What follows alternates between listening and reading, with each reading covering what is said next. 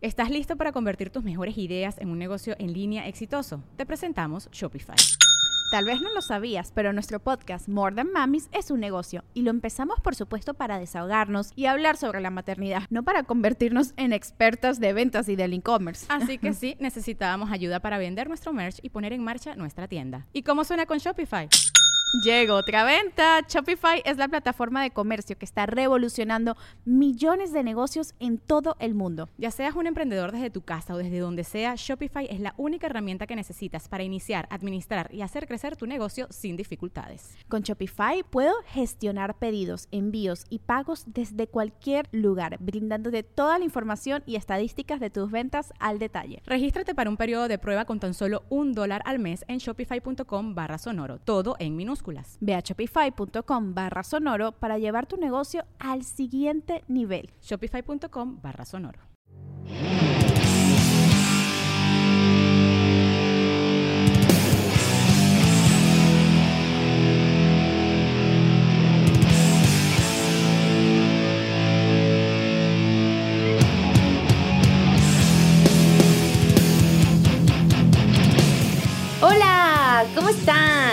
Espero que bien.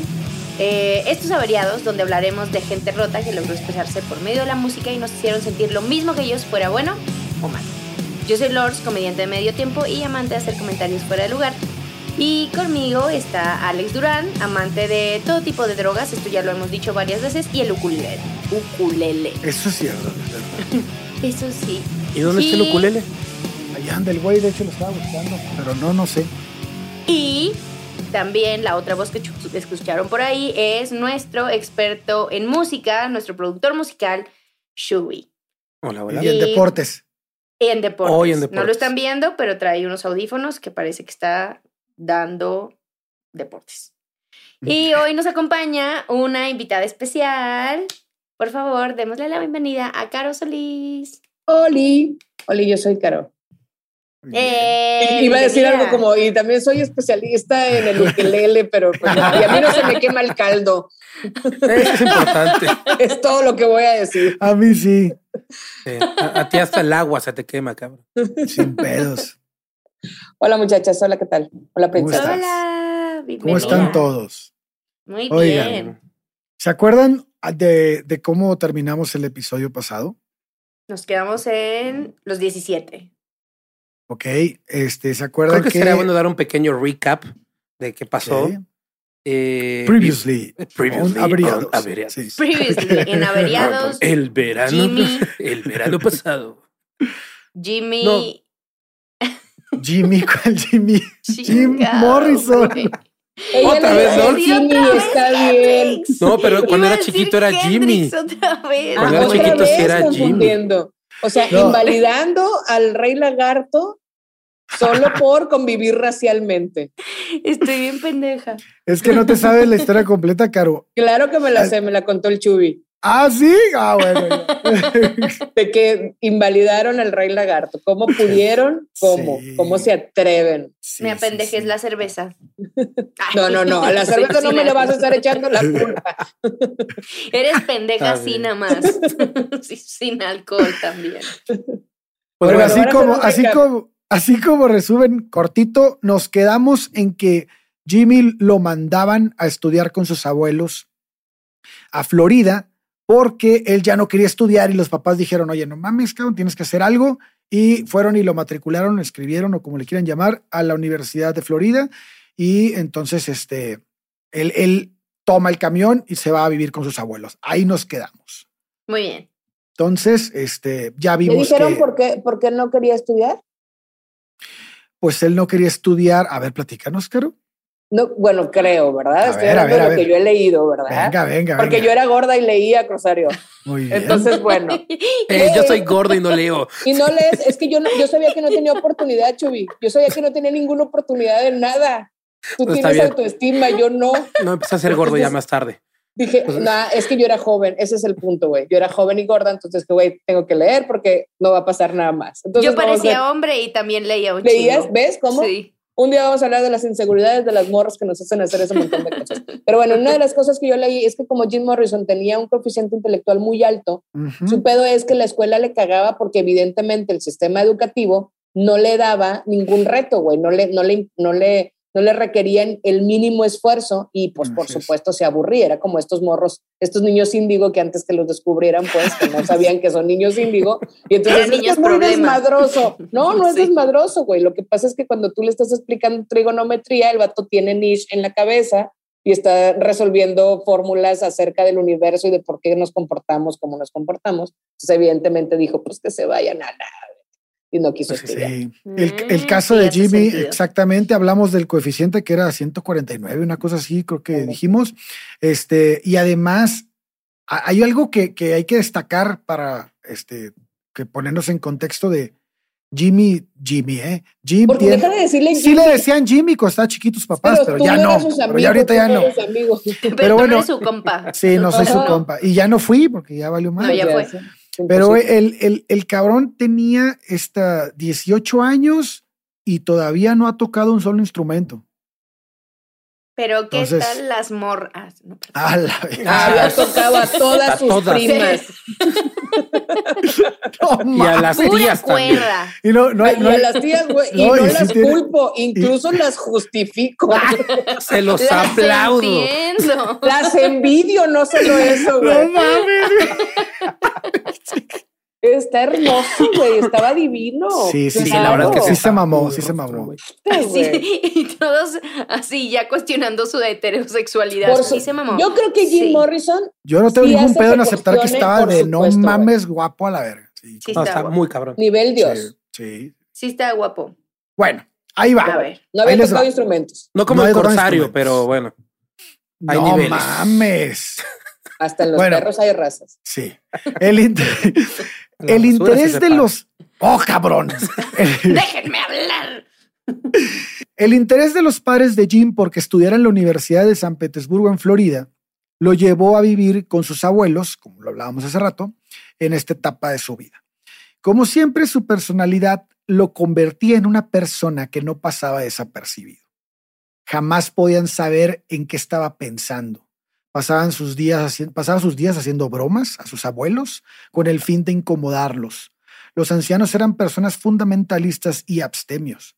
Es- por este motivo, pues era, pues estaban más. Aburridísimo vivir con ellos. Estaban güey. más sujetos a la idea. burla por parte del nieto, ¿no? En ¿Estás de palabras acuerdo de. que pudo haberse suicidado eh, 15 años antes, ¿no? O sea, viviendo ahí, el vato aguantó un chingo.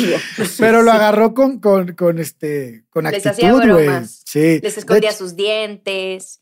hay una, hay una entrevista que le hicieron a uno de los abuelos que dice que odiaba el conformismo. Siempre tenía un punto de vista excéntrico de todas las cosas. Recuerda a su abuela, era la abuela. Intentaba escandalizarnos. Eso le encantaba. Nos contaba cosas que sabía que nos harían sentir incómodos. Nosotros le- lo com- no lo comprendíamos. Jimmy, porque ella sí le decía Jimmy, tenía muchas caras. Veías una y de pronto vislumbrabas otra. Nunca sabías en qué estaba pensando. Bueno, pues el primer año académico Jim lo pasó en el anonimato. Ignoraba todas las actividades extraescolares, no hablaba con nadie, no tenía amigos y solo deambulaba por ahí, por el, por la universidad. Era un Eh, outcast. Sí. ¿Y no molestaba a nadie? a nadie en ese momento como que llegó, como que tenía su rato de timidez ese primer año, solo ese primer año. Güey, pero es todo un año para un Sí. güey que está chingue y chingue, es un Sí. chingo. Es un gran Sí. logro. Peli- Peligro y por ahí le metieron un estate quieto y no lo dijeron, Ah, pero sí, quién claro. sabe. Pero bueno, pues ya está en la universidad, de gente mucho más grande que él. Pero bueno, este, el tipo lograba proezas intelectuales que denotaban ya el virtuosismo que tenía, ¿no? Un alto pedorraje, el güey. Eh, un día estaba así con, su- con un compañero, entró un compañero al cuarto, no era su amigo, solo era un compañero, no sé si un trabajo o algo, y él este, se sentó en su, en uno de las, de las sillas ahí, como en su colchón, una madre así, mientras movía los pies así en la, en la alfombra. Y le dijo, hey, toma el libro que quieras, güey, el que quieras, con voz burlona, obviamente, ¿no? Eh, ábrelo al principio de cualquier capítulo y empieza a leer. Yo voy a cerrar los ojos y te voy a decir qué libro estás leyendo y su autor. Güey, había cientos de libros en la habitación, derramados por todos lados. Tenía muebles, había sobre los, el sofá, en los rincones del cuarto. Y, y el compañero que narra esta historia dice, nunca se equivocó, güey. O sea, siempre, siempre latinaba el libro. El güey era, pues como lo Yo me lo hubiera dado cualquier martes en la tarde. güey.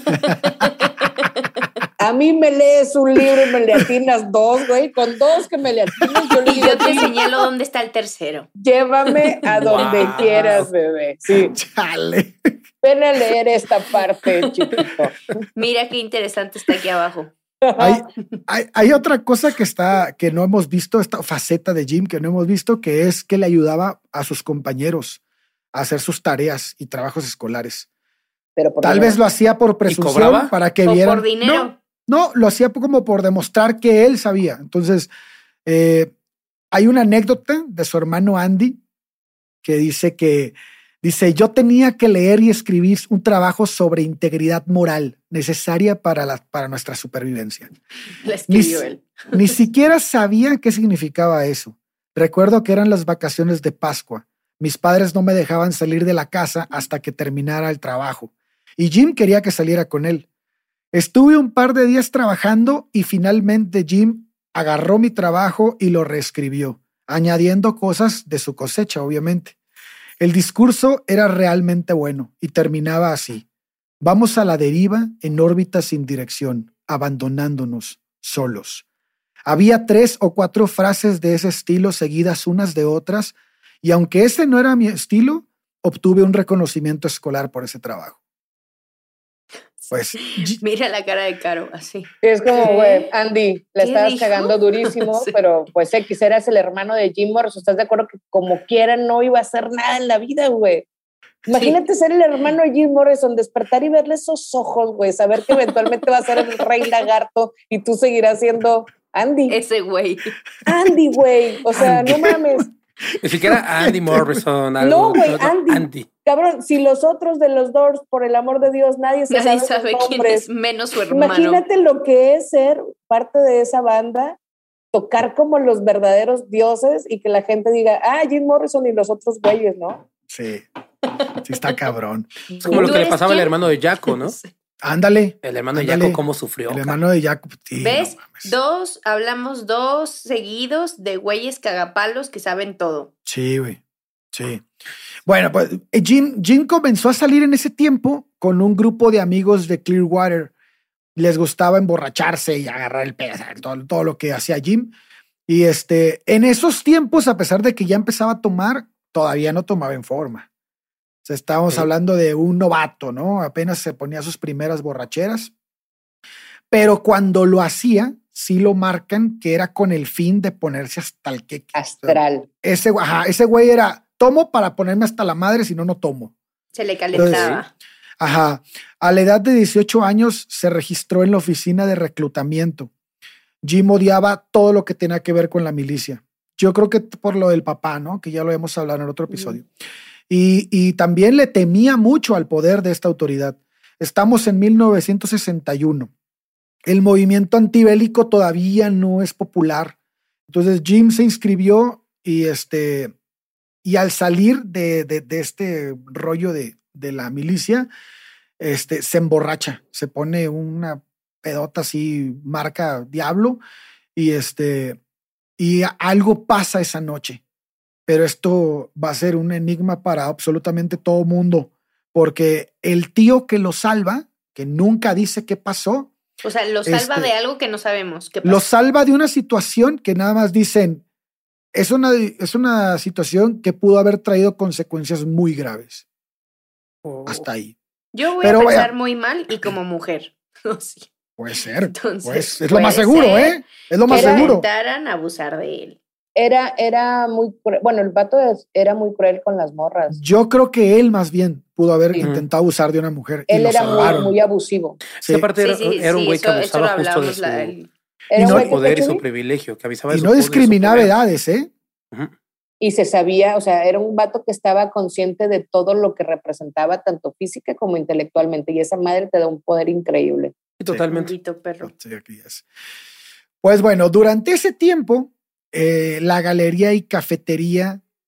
Había una galería y cafetería que se llamaba Rainens, que, que era como que el refugio de él, eh, un lugar casi prohibido por la institución en la que estudiaba. Y ahí había lecturas de poesía, concurso de canción folk y también lo bohemio del lugar como que atrajo mucho a Jim. En ese lugar, Jim conoce a Allen Rhodes. Eh, este tipo es bastante excéntrico. Él, él contaba historias sobre antepasados que habían creado la ingeniería en San Petersburgo en el siglo XIX. Exageraba aventuras de conquistas sexuales durante los apagones de Londres en tiempos de guerra. Y cada historia, él era, él era inglés, y cada historia comenzaba con un, no mames, no vas a creer esto, te vas a ir para atrás, güey. Entonces, pues era como que todos ¿no? así, ¿no? Todos, sí, Sí. claro, todos, todos poniendo la atención. Allen recuerda, esto es, esto es importante, Allen recuerda haberle dicho a Jim que veía en él ese algo que tenía Elvis. Y, y recuerda haberle contado que cuando vivía en Londres durante la guerra y salía a pasear por las calles, nunca llevaba ropa interior. Enseña la carne, es mi lema. Es algo que nunca me ha fallado. Eso le contaba. Entonces, Jim Morrison después. Hombre, se nota que es hombre. No, él, Esto no él- se lo puedes decir a una vieja. él, él es, él, es, él, él era homosexual. Digo, no, no quería este, como precisarlo, pero como que él siento que hasta cierto punto le pudo haber estado tirando el rollo a Jim. Pero, Pero- también el hecho de que sea pero Jim no le también quita lo- lo hombre. Ah, sí, O sea, puede, puede serlo también. sí puede serlo. Pero Puede bueno, él- serlo, es. No, no, lo, lo hombre. O sea, la, la actitud esta machista. y Ah, Sí, sí, sí, sí. Hombre. hombre con N. Sí. Sí. Este, entonces, porque después en el futuro Jim va, va a adoptar este tipo de comportamientos de no usar ropa interior y este tipo de cosas. Entonces, y también lo de Elvis Presley es, es algo que influyó mucho en Jim. Por aquellos días es Mary Frances la que, la que va a ser la novia de Jim, La que se anda cenando al gym. 16 años. Comenzó a salir con Jim, era una niña que le gustaba mucho escribir, escribir poesía. Ahí hicieron el match, ¿no? Este, Jim y ella. Y en una fiesta conoce a Jim porque eh, Jim se está llamando la atención, ya saben, parado ahí en una viga. Existiendo, Sí, güey. existiendo, güey. Entonces decías, güey, ahí está. pa- parado en una viga a seis metros del piso, güey. Y, y- y así llamando la atención y el güey se tropieza. Y entonces ella lo agarra y lo, y lo, y lo regresa. Entonces le A sale seis metros, pues, ¿cuánto medía? Ah, s- ¿Cómo? Pues lo que midas, pinche putazo que te vas a meter. la mano de la morra es, es como el Mr. Fantástico, güey. Ah. O sea, estaba como en un barandal, haz de cuenta. Ya. Y ella como que lo mete a la escalera. Ah. Entonces, Y este. él como que mete pues para pagar. Otra cosa. Y dijo, ya estamos a mano, chiquita. No traigo ropa interior, ¿se nota? ¡Ala! No, Mari, no traigo ropa interior. Todo mal. Todo bien. Bueno, pues Muy ella, bien. ella comienza a ser muy influenciada por Jim. Iba a visitarlo a su casa y estaba como, pues no estaba tan lejos, estaba como a medio kilómetro del campus, pero vivía con cinco estudiantes en ese momento, Jim ¿Ella? Morrison. No, Ah, Jim. Morrison. Él iba a visitarla a ella. Y este, y se había vuelto un obsesivo ya en este punto de la música de Elvis. Eh, pedía silencio a todos los que estaban en, la casa cuando empezaba una canción de él. eh, subía el volumen al máximo y se quedaba sentado escuchando frente al aparato. Eh, su temperamento cada vez lo metía más en broncas. Con frecuencia tenía disputas en el autobús. A veces era directamente con el chofer o a veces con los pasajeros. Por ejemplo, una vez fue a la parte de atrás del autobús y dijo, a ver, quiero a toda la gente negra adelante. Pues ya ves que estaba prohibido, ¿no? Ah, Los claro, mandaban claro, atrás. claro. Y, ento- y pues pinche desmadre en el autobús porque estaba moviendo gente. Y la Rosa Park, yo de aquí no me voy a mover, señora. Y entonces un día. Y los día- blancos armando así una cruz. Sí, güey, así para su una hoguera, una hoguera. Madre, güey. Y entonces un día, este, ya se pasó de lanza, güey. Un día se sienta atrás del, del lugar del conductor, del, del chofer. Y este. Y le sienta- puso, vamos a jugar, no mames. No, No mames. Por favor, no jueguen, no mames. y- Fue horrible el día que me tocó. Es espantoso. Bien traumado. Y, y entonces se sienta al lado de una niña de 10 años. güey. Y entonces le dice, hola. Y la niña así como que se mantiene toda derechita, así con una mirada su- nerviosa de lo que estaba pasando. Y le dice, eres muy guapa. ¡Ah! Y la niña está toda desconcertada, ¿no? Así, ¿qué pedo? Y dice, tienes piernas muy bonitas. Y entonces el chofer No. se da cuenta, se asoma por el retrovisor y lo ve agarrarle la rodilla a la niña. No. Y entonces-. Y entonces en ese punto eh, empieza así a mover el, el autobús y lo orilla y le dice, te bajas, güey. Claro. Y entonces él le dice, no, no, no, estás malinterpretando. Lo que pasa es que me recuerda a mi hermana y, y, me- y- y lo, y lo que pasa es que estaba siendo gentil con ella. Y bueno, le, este güey era una persona bastante persuasiva, entonces le logra engatusar al, al, al chofer y le permite viajar, pero le dice, pero no quiero que muevas las manos. Entonces el güey ya se Dice, bueno, la voy a poner aquí. Sí, y ya no la voy a mover. Sí, sobre la niña. O sea, si, si es un güey pasado de lanza desde hace Se mucho, güey. Sí, güey. Se mamó. ¿En qué año fue esto? Tenía 18, güey. No, se super mamó. Sí. La niña Ya no me está 10 cayendo años. bien. Ya no me caía bien antes, pero no me está cayendo mejor. Sí, bueno, pues el, el güey ya, el, el güey ya era medio Es que, es que insoportable. tiene- o sea, es que, bueno, perdón, pues, pero No, es no, un di. poco separar la obra del artista y está bien cabrón. Con, o sea, Jim era un tipo muy, era, te digo, era cruel con las mujeres, tenía muchos pedos emocionales, tenía broncas existenciales, era una persona mala, güey, era una Sí. mala persona, pero era hermoso, güey. Sí. Pero esa Sí, no es güey. su obra, güey. Ah, perdón, y también cantaba divino. ah, sí, es cierto. Que cantaba. Pero bueno, yo lo que tenía era un póster de él, no un disco. Es más, nunca he escuchado su música. ¿Se canta? ¿Canta? ¡Ey, no mames, es todo el paquete! Güey, pero el tipo también era era insoportable, poeta. güey. Ah, sí, poeta, muy buen era poeta. filoso. De hecho, dicen que le gustaba más ser poeta que ser De rockstar. hecho, era poeta más que músico. Y, y yo creo que más filósofo que De hecho, poeta, ¿eh? Realmente el- músico no es. No, No, fue, pues. no, no es músico. Se juntó con muy buenos músicos. Pero bueno, de Jim- nombre no nos acordamos. Ah, como no. Pero bueno, Jim era insoportable, güey, en esta época y después eh, también con sus compañeros de cuarto. O sea, el, el tipo un día pide- pidió prestado el coche y lo fue y lo embarró con un poste. Y luego llegaba y se tomaba las cervezas del, del refrigerador de donde estudia, de los, de los compañeros. También se comía, se comía el súper y agarraba el súper y se lo chingaba. Y luego se ponía la ropa de la raza y no les decía ni madre, nada más salía así con ropa de los güeyes, pues ya los tenía hasta la madre. Y para cómo era de cochino, cabrón. Sí, güey. Sí, decir, cabrón, nunca se bañaba, güey. Y sin ropa interior, güey. Uh, Quédate con tus pinches recordemos pantalones. que no traía ropa interior. Pues en menos de tres meses Claro, ya como había. su roomie así. Oliendo todo. Oliendo güey, detrás el del pantalón, güey. No. Jim, levanta el brazo por el amor de Dios. A Voy a de luchador. Güey, en menos de tres meses ya había logrado desesperar a toda la raza. güey. O sea, la- la- ya la gota que derramó el vaso fue una noche de diciembre, a finales del trimestre. Jim estaba escuchando a Elvis a un volumen obviamente insoportable para todos y le dijeron que tenía que cambiar su forma de ser, güey. Ya, güey, tienes que cambiar para poder vivir aquí, güey. De lo contrario, pues te vas a tener que ir, cabrón. Pues me voy. Entonces, su respuesta fue algo que permite entender cómo para Jim los demás tenían que acostumbrarse a él y no él a nadie. Entonces dice, ese es su problema. Yo no hago nada que ustedes no puedan soportar. Ustedes no hacen ningún esfuerzo y no tienen derecho de pedirme que cambie, ya que yo no les pido a ustedes que cambien su forma de ser. Ok, Jim, pues entonces no puedes vivir aquí. Sí, ok, Jim, tus Ah. cosas están en el coche.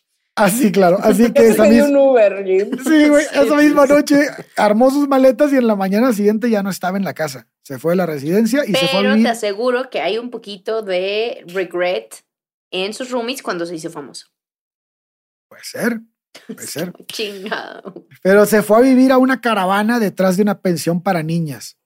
Aquí no pasó nada, aunque suene Ah, raro, no pasó nada. Nada Así más se fue a vivir ahí nada para precisar dónde situación. estaba. Yo dije, pero- güey, no mames. Sí, ahí, ahí solo le costaba 50 dólares al mes. Eso era la mitad de lo que le mandaban los abuelos, así que estaba mejor. Y también recibía dinero los padres cada vez que escribía cartas a los papás. No les decía, hey papá, ¿qué pedo? ¿Cómo está? Le escribía historias de cómo estaba y le mandaban un cheque. Entonces, cuando le hacía falta, es- Todos los días. a, a diferencia de Hendrix, este güey estiraba la mano y le daban sí, dinero. sí, sí.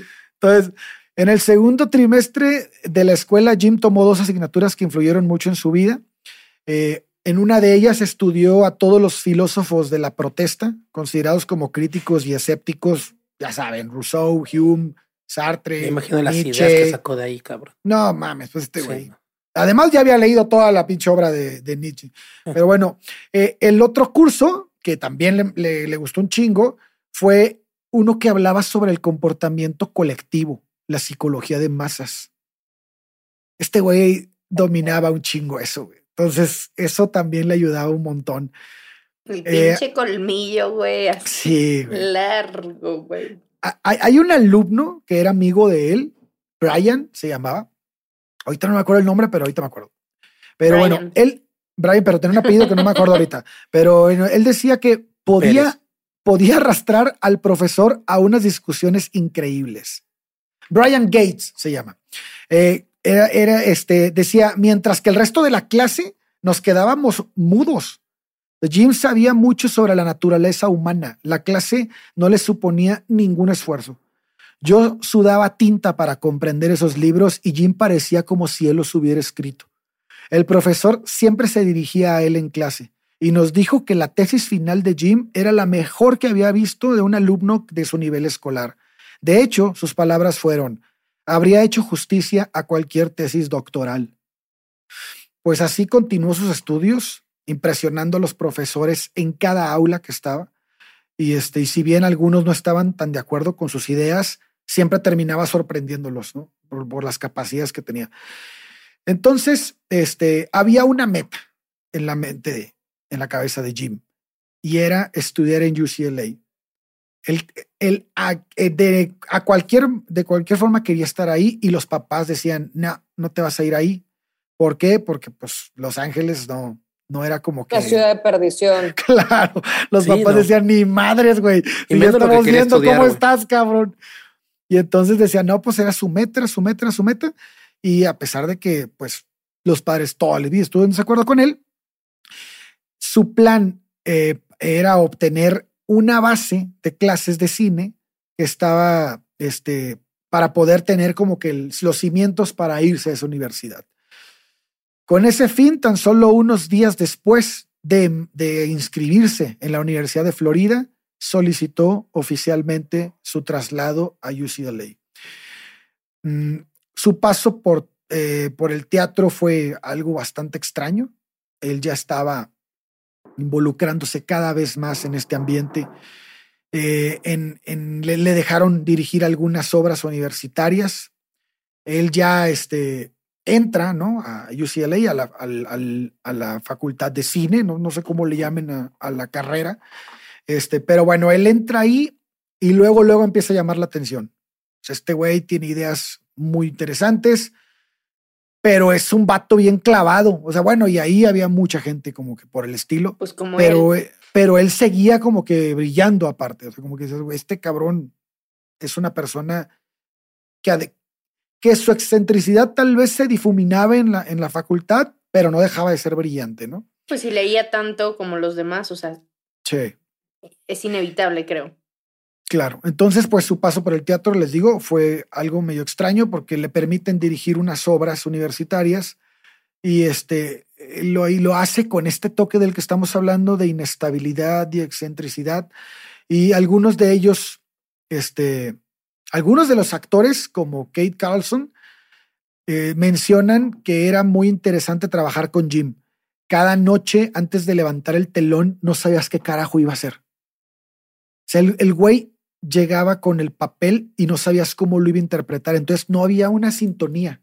No podías hacer sintonía con él porque pues la sintonía te da el estar trabaje y trabaje y y durante las, las, este, las funciones pues ya haces el clic, pero con él no podías porque pues pinche güey siempre era una persona diferente como si hubiera múltiples personalidades en él. Entonces en el año de 1964 Jim pasó los trámites de inscripción y este y bueno, pues ya. Eh, se une, porque bueno, primero va a hacer cursos y ahora se une ya a la, Sí, a- la comunidad ajá, de 20 mil estudiantes de uno de los campus más grandes de California. En ese año la escuela de cine estaba entrando en lo que hoy llaman los profesores la edad de oro del cine. La facultad contaba con personalidades realmente interesantes entre sus aulas. Por los pasillos deambulaban sujetos como Stanley Kramer, como Jean Renoir, como Joseph von Sternberg, y había también actores estudiando como Francis Ford Coppola, y bueno, pues ya se imaginarán toda la crema y nata ahí. Qué bueno Y que bueno. dijiste ese último porque todos los demás no sé de quién eras. ¿No? Yo, yo me sentía bien Yo levanté la ceja pendejo. Y ya nada más diciendo, órale. Oh, qué interesante Qué esos interesante. Ay, güeyes. su etapa azul estuvo increíble. Bueno, pues la vida de Jim en UCLA no cambió mucho en comparación a Florida. Seguía siendo el mismo imbécil. seguía haciendo las mismas Y cosas seguía viéndose y divino. seguía viéndose divino. Y en una ciudad mucho más interesante, güey, que Florida, güey. Sí. Con sí. más viejas. Put, todo. Sí, pero bueno, eh, eh, era, era el mismo tipo medio distante, ¿no? Pasaba horas en la biblioteca de la escuela también, algo que le fascinaba, y se emborrachaba donde pudiera. Comenzó Sí, a es bien juntarse. raro, ¿no? Como que Sí, como agarra que la tiene. fiesta, güey, pero sí Sí. lee un chingo, es bien inteligente. Y pero es un mamón, un culero y es buen ajá, pedo. Haz de cuenta como- que tiene todo para destrozarme la vida. O sea, hubiera estado, o sea, era. Suena era como que me va a romper el corazón claro, y el imen. Como está inestable, se emborracha, pero lee, pero dices, güey, llévame a terapia. Siento que me vas a llevar a terapia por un par de años. Llévame a terapia siete años, no me importa. bueno, pues comenzó a juntarse con un grupo, de perso- un grupo de personas mucho más grande. Bueno, no mucho, pero unos, como unos cuatro años más grandes que él. Es mucho más grande. Pues Dos. es que si te pones a pensar, es, es primero de carrera y casi último de carrera, güey. O sea, sí, Pero hay- es normal, ¿no? Tú tenías sí, compas bueno, de... pero no, ¿a poco sí hay te que pensar que Jimmy siempre fue un güey pequeño. O sea, lo más que tuvo fue 27. Entonces, Bueno. pues, era un Ah. chavito. Ah, Era un chavito, güey. Sí. Qué culero, güey. Güey, Pues siempre fue un chavito, cuando güey. lo ves así, güey, claro. Sí, nunca sí, fue sí, un está bien adulto, cabrón. güey. Yo me está pongo a verlo y sí, güey, es la vida de un güey de hermoso. 35 años. Y, y qué bueno que murió joven, porque murió hermoso, como. ¿Qué tal que envejecía feo? Bueno, ya. Se me hace que debió de haber enve- de- hubiera envejecido como, como Ozzy Osbourne, güey, así del estilo. No creo, güey. No, yo creo que hubiera envejecido como patada en Brad los Pitt. huevos le acabas de dar. ¿Como quién? Como Brad Pitt, güey. Brad Pitt. No, Como- porque tenía sí, como el pelo así como Ozzy, como así como. Cuando estaba gordito, estaba medio cachetón, porque, ojo, en este tiempo Jim está gordito, güey. Sí. Jim, Jim en flaca hasta que forman The Doors. Sí. Hasta que le entra la ¿Y coca. cuál Y su la que le mete los Ah, ácidos. Bien cabrón. Sí. Sí, yo bueno. no, ese ya no le hago. Bajó hasta 58 kilos. Bueno, pues eso ves bien después. Pero bueno, co- co- comienza a juntarse espérate, con espérate. ese 58 kilos. No mames, Sí, güey. estaba bien Se gordo, mamó. güey. No mames, ni yo. Con el gordo eso. Ah, medio ah, unos 70 y, unos 80 y no, tantos. Pensé que no, unos que 78. bajó 58 kilos, pero No, no, bajó- Ah, pesaba. sí. Llegó a pesar Ah, 58 no kilos. te no de mames, lanza, ¿cómo güey. pudo haber bajado 58 kilos? Dos, una güey. persona No, creo entera. que no era No tan. O sea, no, Será Christian Bale en el maquinista, güey. Y después Era el otro un Christian poco Bale. Chovicillo, más bien. Sí, Sí. no, no mames. Pues entonces se empieza a juntar con esta perrada y este, y entre ellos, pues hallaba un chico que era pues, distinto. El nombre era Dennis Jacob. Y bueno, era un tipo bastante leído, al igual o más que Jim. Y este, y tenían largas discusiones sobre la obra de Nietzsche, ya saben, ñoñazos. No. Y, y era el pasatiempo de ambos, porque Primera hoja, güey, ahí me quedo. sí, güey. Otro misógino. Por eso era así de violento, güey. Pinche Nietzsche era bien misógino también. Otro igual. Y bueno, como dato cultural, con el tiempo, Dennis trabajaría con Coppola. Eh, este sería ayudante personal de él. Era bastante inteligente. Y Dennis y Jim podían pasar horas hablando, aunque a veces discutían sobre ciertos puntos, generalmente estaban de acuerdo. Un día estaban hablando de Dioniso y, este, y recordando el verso de William Blake, si se limpiaran las puertas de la percepción, todas las cosas aparecerían frente al hombre tal y como son en realidad, infinitas. Este le había dado el título al libro de Aldous Huxley, eh, Las puertas de la percepción, y Jim y Dennis decidieron formar un grupo. Eh, le dijeron a un amigo que se llamaría Las Puertas, abiertas y cerradas. Así se llama. Entonces, el segundo estudiante del grupo de Jim va a ser John de Vela, eh, un hijo de un policía que estaba orgulloso de haber leído, de, de leer 200 libros al año.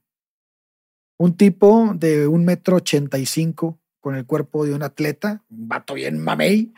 Y este, y según la leyenda del campus, durante, las, durante la semana entraba a las librerías con una gabardina negra llena de bolsillos cosidos por dentro. Se la robaba. Y este, y robaba los libros que le gustaban. Entonces el, el vato tenía como que ese, ese trip. Y en las pláticas entre Dennis y John. Es un poco raro, ¿no? Que un hijo de policía. o sea, es como. Pero pues el otro güey era, Rebelión. era, era hijo de militar y súper de alto rango y odiaba a la milicia, güey. O sea, como que sí. No, y le tocaba la pierna a la niña de 10 años, güey. Ah, sí, Mejor sí, que el otro sí, güey que se robe sí. los libros, güey. Sí, le valía más. No mames. Entonces, esta, esta, esta sinergia que había entre Dennis y John, eh, a, a Jim le, le impresionaba. O sea, le fascinaba verlos, escucharlos platicar, porque eran dos personas tal vez mucho más leídas que él y más grandes. Entonces, como que tenían, él aterrizaba muchas cosas con ellos. Eh, Phil Oleno eh, era el tercer integrante del grupo. Parecía una versión un poco más corpulenta de Jim. Phil había leído casi todo lo referente a Carl Jung y Jim y Phil les encantaba, les encantaba discutir. A Jim no le gustaba mucho Carl Jung como psicoanalista, prefería a otros, pero esto eh, le generaba como esta, esta plática constante con él, porque discutían muchos puntos sobre los, que le gust- los términos que le gustaban los, los autores que le gustaban a Jim y los autores que le gustaban a Phil. Y lo hacían mucho después de ver películas. Recordemos que ya están estudiando cine y este y bueno, pues se veían una movie y el cabrón este decía, "No, pues ahora vamos a discutir sobre si el simbolismo del director podía ser interpretado mediante la línea de John o en el caso de Jim, según la deferencia." Entonces, pues ya saben, ¿no? Eran súper ñoñazos, güey, pero pues, leían un putero. Bueno, pues el alumno más grande en la escuela de cine era Félix Benable y él tenía 34 años de edad. Él era aficionado al alcohol, pastillas y a la sesión. Aficionado como hobby. Fue, fue, fue como presentación de averiados, ¿no? sí. Era, era aficionado a los 49 y al éxtasis. Sí, sí, sí, sí, sí. Sí, Su güey. hobby era. Sí, le pegaba machina las pastillas y el alcohol y le gustaban un chingo las sesiones que consistían en contar historias toda la noche. Y, y- y como que eran bien excéntricos estos güeyes. Y, y esto de alguna manera hacía que Jim recordara ahorita van a, van a recordar el episodio de, de Janis Joplin. El hecho de que a él le gustara estas sesiones, a Jim lo- le atraía mucho en la, a la cabeza su héroe Dean Moratti de, de En el Camino, ¿no? On the Road, del libro que, que leía también Janis. Pues bueno, Félix no era del nivel intelectual de los demás. Era una persona que había, que se estaba perdiendo a sí mismo.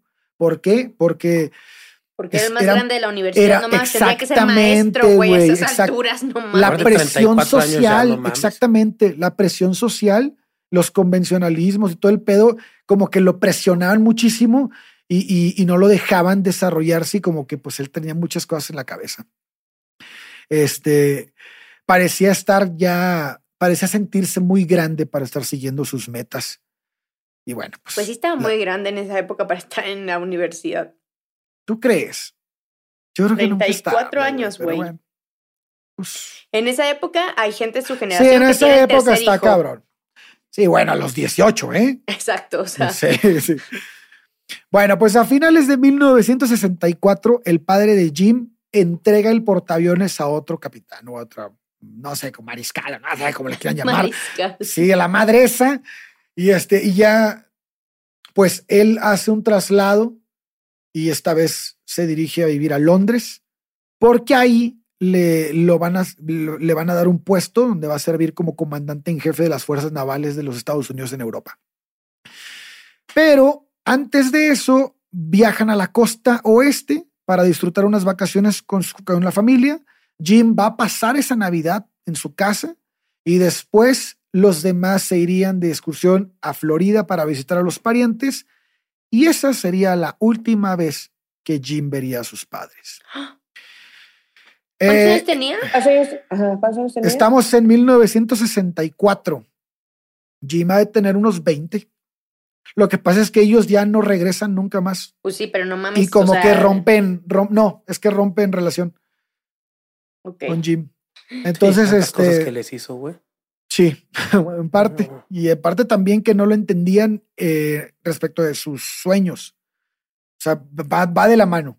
El Pero cambio bueno. de la universidad, que a pesar A- a pesar de Ajá, que dijeron que exacto. no, mil cosas. No, y cuando forma el grupo, pero bueno, el- en la escuela de cine había un profesor que quería mucho a Jim y veía en él un talento como en bruto y, y, este, él pensaba que con el tiempo eh, iba a dar lugar a algo grande. Obviamente este maestro lo estaba viendo en, el, en modo cine, ¿no? Decía, este güey es, es, solo un talento que hay que trabajar. Eh, su nombre, el nombre del maestro era Ed Brocker, Brocker, no, no sé cómo se pronuncia ese nombre. Tampoco Pero nos bueno, altera la Ed. vida. Ed, sí. Y según Colin Young, que era el jefe de estudios del área de cine, él decía que la destructividad de, de Jim atraía a ese profesor. Tal vez sentía que muchas veces esa, esa actitud destructiva está conectada con un verdadero talento. Esas son las palabras de Colin Young. Y bueno, pues Ed eh, era el tutor de Jim y fue él quien a, quien le anunció en su momento al primero que le anunció este que su propósito por dejar la carrera. Cuando Jim Morrison se, se decide a dejarla. Este, aquí hay una anécdota de por qué ocurre eso. Lo que pasa es que había como un examen final en donde tenían que presentar una película. Y este, y la película de Jim estaba medio extraña, pero al- dentro del, dentro de lo extraña que estaba, estaba buena. Nada más que por algún motivo la cinta falla y se atora en la máquina. Y entonces, dentro de lo poquito que pudieron ver y que se atrofió la cinta, como que dijeron, no mames, pues qué pedo con tu porquería, ¿no? Entonces, este, el, el güey se deprime. Entra en una, dice, no mames, si, si Ed, que es mi, el profesor que me ama, me dice qué decepción, pues este güey como que, como que él no sabía cómo recibir la crítica. Entonces, Hay este, gente que no sabe lidiar con el fracaso. exactamente, Mal exactamente, manejo de sus emociones. así es. En Y- su casa que- nunca le enseñaron a manejarlas. Sí, pues sí, en su, en casa no le enseñaron casi nada, güey. casi, casi, casi, casi que se la pasó en. Pues lo que hablamos la vez pasada es de nuevo la misma generación de los papás de sí, ya, shh, no pasa nada, ya. ¿Quieren que les cuente cómo estuvo eso del cine? La, la película, ¿cómo era? Sí. Eh, Si me vas, solo quiero decir que si nos vas a contar una película de cinearte, no quiero escuchar. Yo No te voy a decir el final. Hay Mm. un globo rojo volando lentamente y una bolsa de papel así, haciendo ru, ru. ¿Qué es eso? Y está en blanco y negro toda. Solo el Exacto, exacto. sí. No, ¿verdad? la verdad, la verdad es que no tenía título la película. Y tomó Eso la es cine de arte y no mamadas. to- sí, a huevo. Y tomó la forma de Voy ir un a ver montaje. la siguiente película. Y tomó la forma de un montaje o de una secuencia de acontecimientos conectados muy libremente. Lo que De Vela llamó en su momento un difuso popurrí de imágenes sobre un director de cine y la visión de ese director. En Mota he hecho lo mismo con el celular. De que te grabo aquí, te grabo acá, y luego las juntas. y Ah, huevo. Son historias. pero, güey, estamos hablando del sesenta y tantos. sí, hay era más perro, era más perro, Él era más perro. mota. Sí, pero así era que- más perro. Bueno, pues comenzaba con una imagen, eh, con una imagen de Jim dando un enorme jale hacia una pipa de, Ah. de mota, ¿no? y luego inclinaba la cabeza hacia atrás. I rest my case. Sí. Entonces la cámara pasaba al contoneante logotipo que se usaba como título de crédito de la serie de televisión Rumbo a lo desconocido.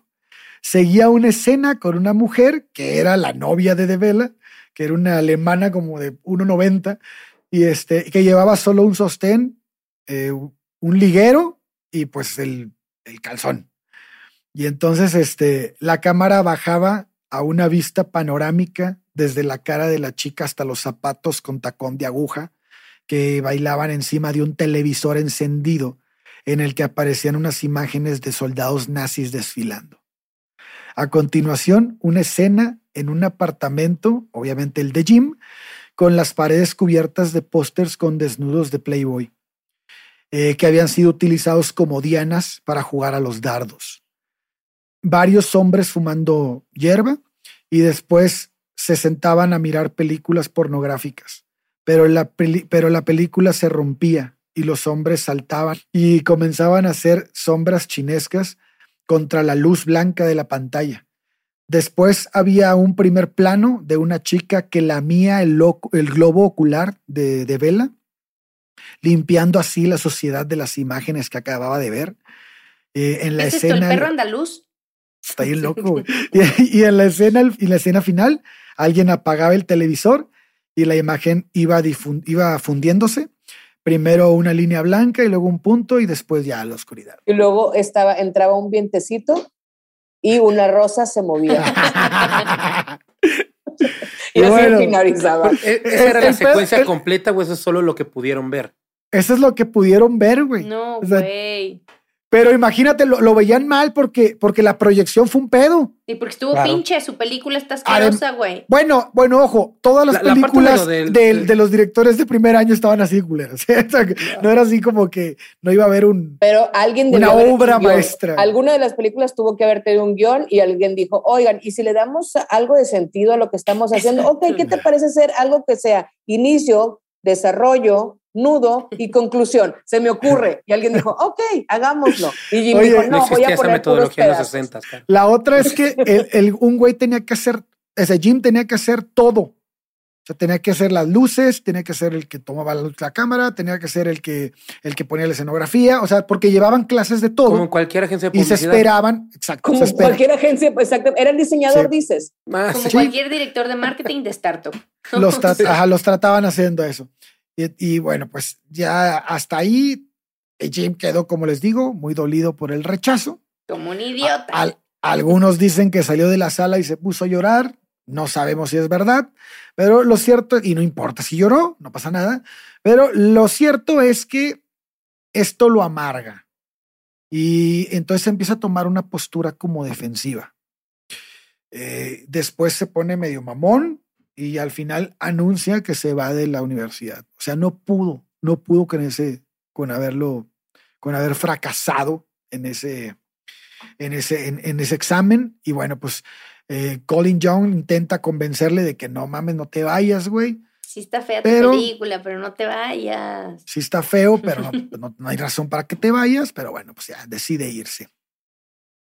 Entonces, este, pues ah, en ese tiempo, Jim tiene eh, a la novia este, Mary, ¿se, se Se acuerdan? hizo como, como sacerdote el corsario. Sí, sí. En aquel tiempo, En los aquellos tiempos los corintios, le, le decían a los felinenses, ¿o cómo le- Peligros. ¿Los filimensos?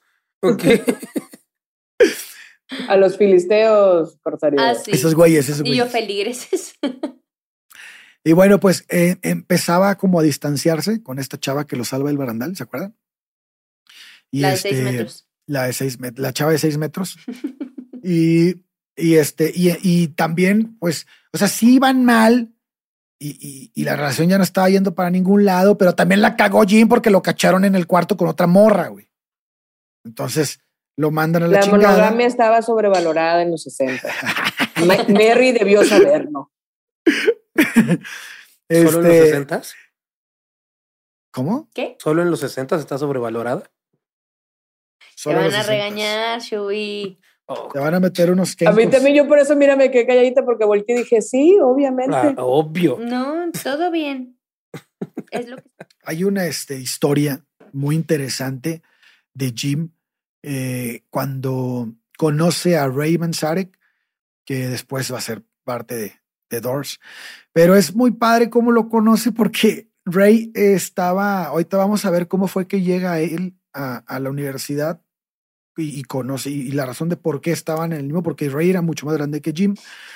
Este, pero invitan al grupo de Ray, que tiene, tiene, el Ray es músico y es tecladista, es pianista, Y tiene un grupo que es bueno y, los invitan de teloneros para abrirle a, creo que era Cher y no sé quién más.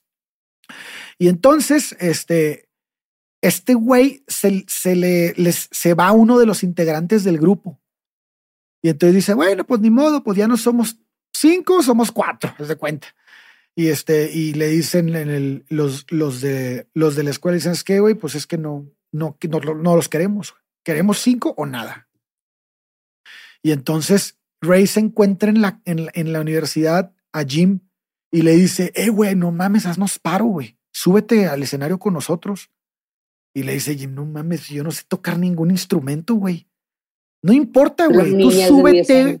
Párate, súbete güey, con la guitarra. Ni siquiera vas a estar conectado, güey. Súbete con la guitarra y ya. Y pues el Jim le tira paro y se sube con la guitarra así desconectado y logran tocar, ¿no?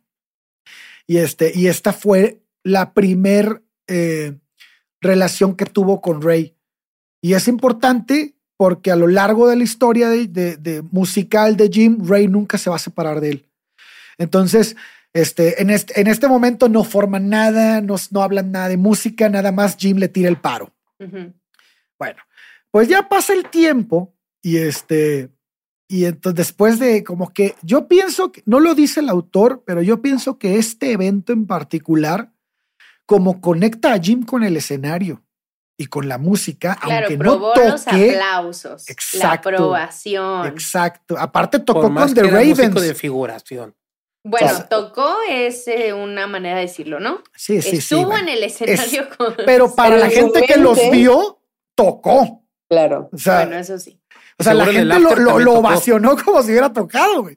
Entonces, este, bueno, pues después Jim se encuentra acostado en su cama, mirando al techo, y comenzó a utilizar esa voz que usaba con sus amigos y que sus amigos conocían también, ese sonsonete que utilizaba cuando quería disfrazar crueles burlas. O en otras ocasiones, como esta, eh, con su amigo de la universidad, Sam Killman, que había llegado a Los Ángeles al poco tiempo después de que acabaron las clases, la utilizaba para disimular sus dudas sobre las, una sugerencia que él le quería hacer sobre algo que tenía pensando un poco de tiempo atrás, que yo supongo que es desde ese evento que les platico ahorita.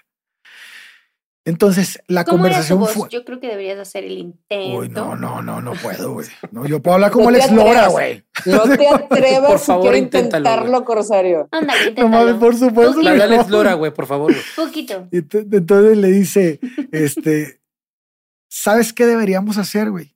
Y le dice, no, ¿qué pedo? Un grupo de rock. Y le dijo Jim así, sin, sin dejar de ver el techo. Y, y dice, este, un grupo de rock, güey. no tengo mames. Hace siete, no, no, está hablando con Sam Killman. Ah, Y, y, y Sam Killman le dice, güey, yo tengo siete años de no tocar la batería, güey. Bueno, ¿y tú qué vas a hacer, güey? Yo voy a cantar. Y Sam se le quedó viendo así como de, güey, ¿tú sabes cantar? Claro que no, güey, yo no sé cantar. Dice, muy bien, ok, pues digamos que montamos el grupo de rock y digamos que sabes cantar, lo cual no es cierto. ¿Cómo lo vamos a llamar, güey? The Doors. Y por un lado está lo conocido y por otro está lo desconocido. Y lo que separa a esas dos cosas es una puerta. Y ahí es donde yo quiero estar. Quiero ser la puerta. Esa es la primera conversación que ¿cuánta tiene. mota tenía ahí. Sí, güey. Esa es la primera vez que él ah, dice ya el, el nombre definitivo del grupo, que todavía no existe nada, pero bueno, ya tiene la idea en la cabezota. Ya tiene ¿no? el nombre, güey. Ya En tiene su el nombre. película tenía cinco escenas y no tenía nombre, güey. A huevo. Ya A va huevo. avanzando, ese cabrón va creciendo, güey. A Ya. huevo, ya Aprendió. llevamos con la película. ¿Ves cómo se aprendió de su, Buen aporte, güey. No hablo, soy como Igor, güey. No hablo, que pero. está atento uh, el Chuy. Sí, sí, sí, sí. Atinado Bueno, el pues. comentario, sola, así. En, en- en- en ese momento en el que tienen esta conversación, hay que decir que no hay nadie más en el departamento. güey. Están solo ese güey y Jim. Y este, uno Y se, se habían ido a. No, no. bueno, no sé. Pero bueno, este, unos se habían ido a México y Dennis y Félix estaban en Venice, que era una playa en Florida. ¿Dónde, es- dónde se juntaba la cultura, este, ¿cómo se llamaba la que le gustaba a Janis? Bitnik. Ah, donde, donde se juntaban todos esos güeyes y, y pues también era como que del gusto de, de Jim. Entonces Jim se había quedado con Sam para buscar trabajo y ya después alcanza a Dennis y a, y a Félix. Pero el 14 de julio de 1964, él tiene que presentarse a hacerse estudios médicos en el ejército. Porque pues ya saben, esos tiempos había desmadre. Entonces, ¿Cuándo? ¿En Estados Unidos guerra? No, pero estábamos cabrón ¿no? en esos momentos, pero, pero bueno, este, bueno, quién sabe. Pero el chiste es que, para su desgracia, dos días después le anuncian que es admitido. Entonces, entonces lo que hace Jim es dice, no, ni madres, güey, porque había, pues es- si estabas estudiando, pues no podías irte. Entonces Jim fue y se inscribió otra vez en la escuela de la que se había salido y metió dos, tres, dos o tres materias y este, que- obviamente no iba a hacer y con eso engaña a- este, al gobierno y se libra de irse al cuartel. Entonces Jim era uno de los muchos vagabundos en este momento que va a estar viviendo en, en, en Florida. ¿En Florida? No, sí. O en California. En California, perdón. Va a estar Los viviendo en. California y este es uno más de esos vagabundos de pelo largo, de camiseta y pantalones de mezclilla, que durante un tiempo va a vivir con Dennis en una especie de choza al borde de un canal contaminado. Luego se va a trasladar al tejado de un almacén vacío, donde va a tener una vela para iluminar el lugar y un mechero para calentar las latas de comida y una manta para no pasar frío. Eh, raras veces, en raras ocasiones, él dormía o comía, excepto para pues, chingarse los ácidos que abundaban en la playa. Y entonces empezó a escribir Y a y al bajar de peso. y a bajar de peso. Pero este Exactamente. güey no trabajaba. No, no, en este momento no hacía nada. No, Es que recibía dinero sus papás, drogado. ¿no? Era, era Ah, como sí. Friends, güey. Era como Friends que estaban ahí, que nadie trabaja. Valiendo madres, güey. Sí. Y pues siempre, siempre hay droga. O sea, sí, para total. la droga al parecer no necesitas dinero. Y que, y bueno, bueno, sí, quién sabe qué hacía. Pero bueno, el, chiste es que en este momento de su vida es la época en la que más material va a componer en tan poco tiempo. Eh, Se la pasaba drogado y lo que él decía era que él tenía mucha facilidad para imaginarse la música. Y entonces, pero como no tocaba ni madres, lo que él, él decía, no mames, me acuerdo esa tonada, y entonces le ponía letra. Entonces, al ponerle letra, de alguna manera se acordaba de la tonada. Obviamente dicen que hubo mil letras que se le olvidó el ritmo y el, y el tono y todo, o sea, Sí, que se quedaron ahí bailando en la libreta. Entonces, en una entrevista, Jim dice lo siguiente: Verás, el nacimiento del rock and roll coinc- coincidió con mi adolescencia, con mi forma de, con mi toma de conciencia. Era algo realmente excitante, aunque en aquella época no podía permitirme pensar racionalmente. O sea, estaba súper drogado todo el tiempo, güey. Sí. Era como dijo AMLO, eran personas drogadas. Drogadas. ¿no? Una persona drogada. Ay, cabrón. Pero bueno, Jim conectaba sus poemas con la música, este, todo esto que les platico, que lo imaginaba con su cabeza y todo el pedo. Jim tenía que cantarlas.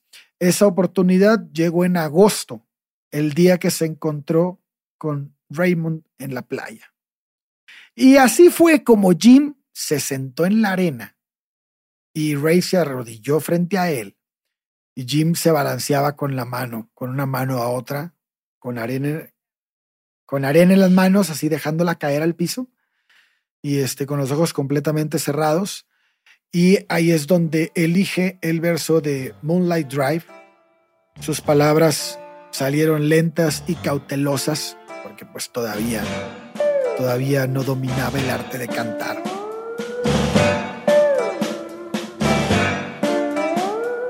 Let's swim to the moon. Uh-huh. Let's climb through the tide. Evening that the city sleeps too high. Let's swim out tonight. Cuando Jim terminó de cantar, Ray dijo, es la letra más increíble que he escuchado en toda mi maldita vida. Montemos un grupo de rock y ganemos millones de dólares. Ray era el, se eh, hizo. es- esa, esa En tu visión, ¿no? cara, Santi, en tu cara y tus terrenos vendidos. Sí. Esa es visión empresarial, güey. Pinche, Y pinche. no mamá. Ahí, ahí, ahí, ahí, ¿qué opinas, Chubi? Es que este güey está, es como que estaba en otro pedo, ¿no? O sea, escuchó la rola y dijo, aquí hay lana, güey. Y, Sí, y- claro. y- y- Aparte y es un muy poca gente mucho confía en tiempo en, él. la música y es un güey que es muy talentoso y seguramente nunca tuvo gente tan talentosa a su lado hasta que llega The Doors, güey.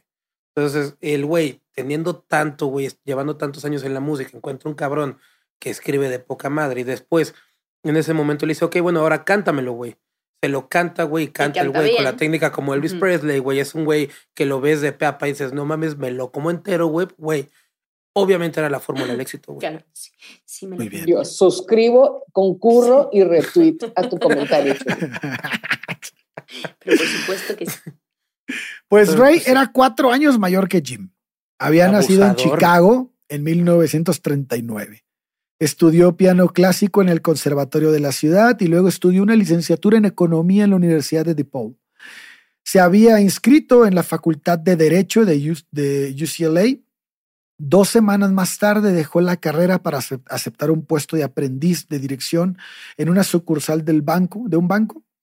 Un trabajo que le duró solo tres meses antes de volver a UCLA, eh, esta vez como estudiante titulado en el departamento de cinematografía. Un fracaso sentimental lo llevó a alistarse en el ejército en diciembre de 1961. Aunque la tarea que le asignaron era bastante ligera, no tanto como la, la del papá de Jimi Hendrix, pero Era perder cartas. él, sí, no, este güey, este, lo designaron a tocar el piano en una banda militar en Okinawa y luego en Tailandia. Fue ahí donde comenzó a fumar mota. Y pues Ray quería salir de ese lugar y le dijo a su psiquiatra, utilizó la Hendrixiña, güey. Le dijo a su psiquiatra del puesto que se estaba volviendo homosexual. Bien. Entonces- huevo. Dijo, güey, me estoy volviendo homosexual, me tengo que ir de aquí, carnal. Y como qué bonitos ojos tienes. Oiga, en todo lo que acabas de explicar no está la razón. visto. Está la respuesta de tu pregunta de hace rato, güey. Estudió música, estudió economía, güey. Sí. Fue al ejército y dijo que era gay. No mames, Jim Morrison era la respuesta a todo lo que ese güey había hecho en su vida, güey. Claro, güey, claro. Se recibió con un año de anticipación por haber dicho que se estaba volviendo homosexual y volvió a la escuela de cine en UCLA y a la vez que Jimmy, que Jim llegaba. Entonces fue así como que ahí fue donde se lo encuentra y tocan. Ya. O sea, todo ese, todo eso fue el- el- la, la ruta que tomó para ese día, ¿no? Pues Ray conoció a Jim por medio de John DeVella, que es quien los presenta, y poco tiempo, eh, se al poco tiempo se hicieron buenos amigos. Nunca llegaron a ser íntimos, pero eran muy buenos amigos eh, y compartían varias cosas desde el lado intelectual. A los dos les interesaba mucho también la filosofía de Nietzsche, como, como que Nietzsche estaba como en vogue en, vogue en Como ese sí, tiempo, de ¿no? moda. Pero es que Nietzsche siempre ha sido muy de mamadores, güey. sí. Todos los mamadores dicen, ay, como dice Nietzsche, güey, léelo con cuidado y vas a ver que no le estás creyendo nada, pinche misógino de porquería. Chusarín. Ay, perdón. Cruzarín. Pero No, bueno, porque ya, Te va a querer vender un curso de eso, güey. Entonces mejor ni le muevas, güey. Sí, de cómo interpretar a Nietzsche realmente y no como la gente de color café dice. Pero bueno, el punto es que eran personalidades completamente distintas, güey. Por un lado, Ray era el tipo así, bien vestido de camisilla, que casi que traje, y el otro era un pinche balagardo, güey. Le valía madre todo. Entonces, en ese tiempo, la voz de Jim era bastante débil, pero él y Ray llegaron a la conclusión de que era cuestión de tiempo y de confianza. La razón por la que él cantaba bajito o, no, con poco aire es porque todavía no confiaba en su voz, ¿no? Era, era algo que venía. Eh, trabajaron en las canciones durante dos semanas de manera ininterrumpida. Eh, Ray se sentaba en el piano mientras Jim sostenía las letras siempre con nervios, ¿no? Porque si bien se sabía las letras de memoria, como que las agarraba como nada más para, para tener algo en las manos y no estar ahí valiendo madre. ¿Tú fuiste el Eh, que nos contó que tenía un libro donde iba escribiendo frases? Ah, sí. Eso fue más chico, sí. Pero seguro sí. de- de ahí sacó muchas cosas también, ¿no? Totalmente. De hecho, ahí lo dijimos en el primer capítulo, creo. La mayoría del, del, del trabajo que hacen The Doors tiene mucho de esas frases de ese tiempo cuando él era chico. Eh, hay que decir que, ah, bueno, en este momento Ray dice, ¿sabes qué, güey? Vámonos a la casa. Te voy a llevar con mis carnales que la mueven bien cabrón. Porque Que te enseñan a era- cantar. era Rick and the Ravens, ¿no? Los, los hermanos de este güey. Y este, y, y, vamos a ver qué pedo, pues esos güeyes saben que, saben cómo va, ya tienen un disco y la madre, güey, ya están grabando. Entonces, total, se lo lleva y las letras de Jim sobrepasan a todos. Nadie les entiende. Eh, Rick y Jim Mansarek eh, accedieron a trabajar con él, a pesar de que no entendían las letras porque era Ray el que decía, hey, güey, escúchenlo, este, tiene con qué, y bueno, les, los, los animaba, ¿no? Todo el mundo en ese momento le decía a Ray, hey, güey, ¿qué haces trabajando con Jim? Porque pues toda la escuela recordaba a Jim como el, val- el, el güey Sí, que no vale madre. ¿no? El cagapalo. Entonces, güey, no mames, ¿cómo crees? películas. ¿Cómo crees? Exacto. ¿Cómo vas a ver que vamos a trabajar con él? Es un güey inestable, es un güey que te va a llevar a la ruina. Pero Ray permanece fiel. De alguna manera, al parecer, él intuía algo que incluso Jim no veía todavía. O sea, que empezaba como a vislumbrar, pero que nadie veía, güey. Este había bajado mucho de peso ya en este momento. Es lo que les comentaba, que ya no era ese tipo gordito de la universidad, ahora estaba bastante delgado y su cara se había afilado un poco. También este, eh, su pelo estaba mucho más largo. Ya era más parecido al Jim Morrison que vemos en The Doors, ¿no? Y de alguna manera, este, pues ya era un tipo que el, el, este, la gente que del- de la época que lo vio dice ya era un tipo bastante atractivo. O sea, ya era un güey que llamaba mucho la atención. Era un güey como, como el que conocemos, ¿no? En los, en los pósters que tiene Caro. Confirmo. Sí. Y lo más importante era que Jim también sentía esa seguridad. Y esa confianza este, llegaba hasta un punto, punto delirante, ¿no? Algo que lo ayudaba mucho, facilitándole todo lo que se proponía, porque ya se sentía fuerte. Y la arrogancia siempre te hace ver maravilloso. Así es. Bueno, pues al poco tiempo decidieron trasladarse todos a un lugar para ensayar. Eh, era una casa detrás de una estación de autobuses en Santa Mónica. Ahí se les unió un nuevo integrante que era John, John Desmore, que era el baterista, y Ray lo había conocido en sus clases de meditación. John y Jim tenían muchos puntos en común, pero tampoco llegan a trabar una amistad verdadera. Después de dos semanas de ensayos, Ray y sus hermanos, acompañados de, de- de Jim y el nuevo baterista, y una bajista que por algún motivo nadie recuerda su nombre, güey. Porque Nadie- mujer, Nadie del grupo, güey. ¿Qué, Qué pedo con raro, esa mamada? O sea, nadie se acuerda de quién era. anónima. Sí, anónima. Que, Porque que era la mujer chingada. y no cuentas. No, seguro era porque tocaba feo, güey. Misógino. No lo digo por ser Y yo, mujer. muy mal, O sea, Chuy. Muy mal. Dime mujeres que tocan bien, Chuy, rápido. Dos mujeres que tocan bien. Una gran amiga mía que se llama. Me lleva la chingada y la acabo de ver ahorita. No Está recuerdo su nombre. No, no, espérate, espérate, espérate. Don. ¿Eres tú. Jim? Miriam Kemp, la verdad es una excelente bajista, es una gran amiga mía, es, es bastante buena. Hay una morra que está en Instagram que hace covers de Eric Clapton y Que me estoy no me la chingada, que acuerdo no cómo me se acuerdo llama. Es correcto. ¿Estás viendo nuestro punto, Chuy? ¿Estás viendo nuestro punto?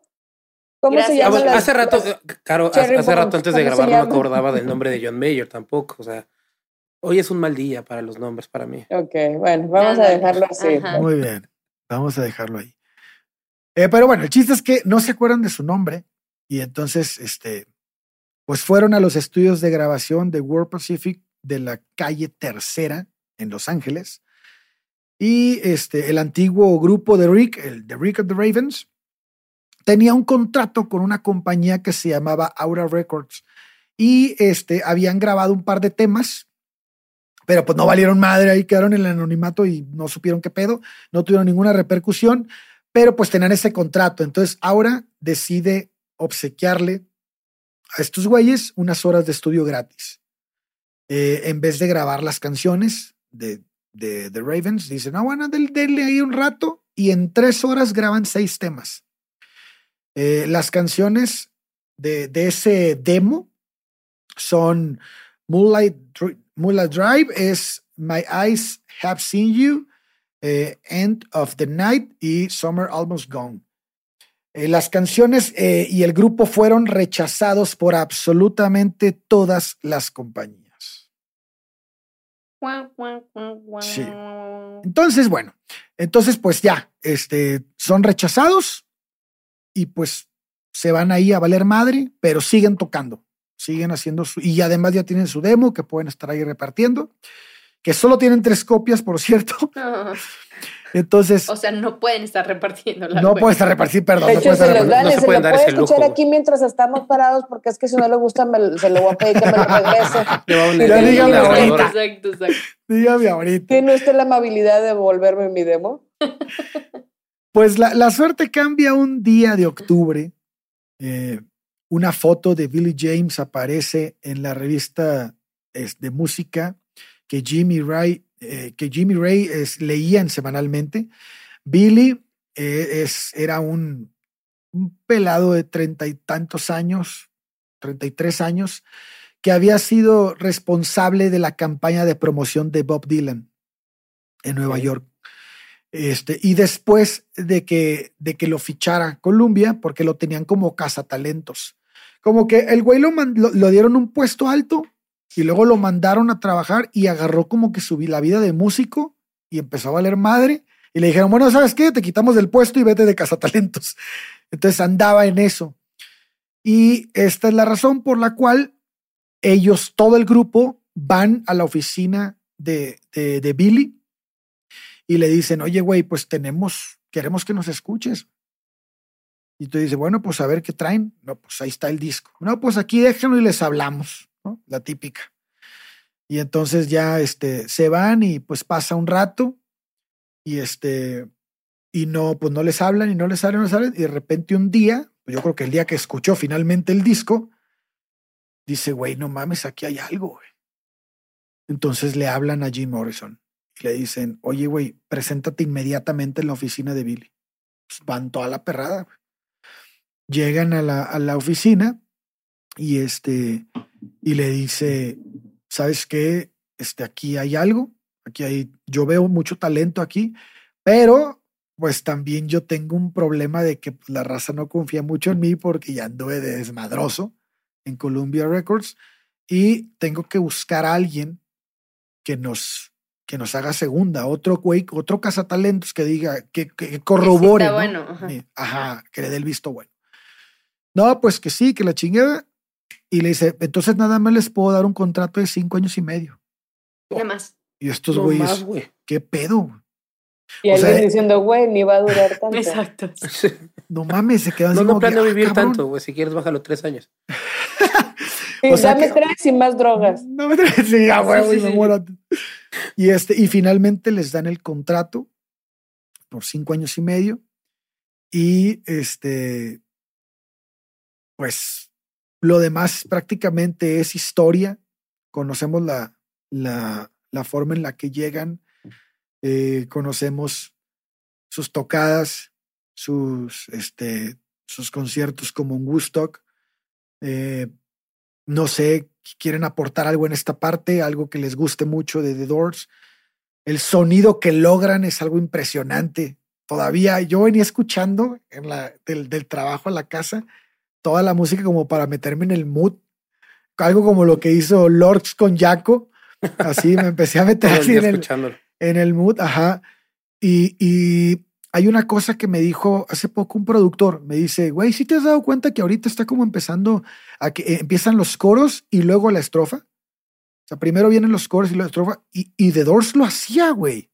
The Doors hacía eso. Y dices, güey, no mames, esos cabrones. Obviamente la música es cíclica, ¿no? Y, y las, y vuelven a hacer cosas que se hacían antes. Pero está bien ¿Cuándo cabrón. saldrá el reggaetón de este ciclo? Yo Sí. pienso que ya está saliendo un poco, ¿eh? Yo también, y no creo que haya sido malo su paso, pero sí creo que, No, yo tampoco, yo que también ya, estoy va- como que. ya está Mientras perrean. Sí, eh, eh. Mientras voy a ir a ver a Daddy Yankee en noviembre. Ya. Yo, yo Ah, sé que. ese es yo- reggaetón del viejito. Exacto. Sí, es, que es, Es algo como que ir a ver al tienes que ver. proyecto uno. Exacto. Sí. Sí, no. A mí me gustaría agregar una cosa muy interesante, hablando de ausencia de bajos, ausencia de los nombres de la bajista y demás. The Doors no tenía bajista. No. O sea, de realmente The Doors lo que hacía era Ray Manzarek tocaba las, eh, con la mano izquierda todo lo que se hacía con el bajo y con la mano derecha en otro teclado o en otro piano, tocaba lo que hace eh, realmente el órgano. Y él tocaba con un órgano, no tal cual con un Hammond, no, no recuerdo qué marca usaba, y del lado izquierdo metía muchas veces un Rhodes. Entonces él hacía los bajos con el Rhodes y con todo lo demás iba tocando con la mano derecha, con un órgano como tipo de los de, de los de iglesia. Entonces es algo que, que le da mucha característica al sonido de The Doors.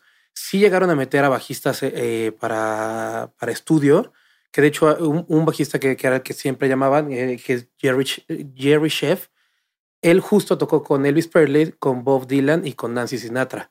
Era como el bajista ya de, de, de sesión de, de esos güeyes.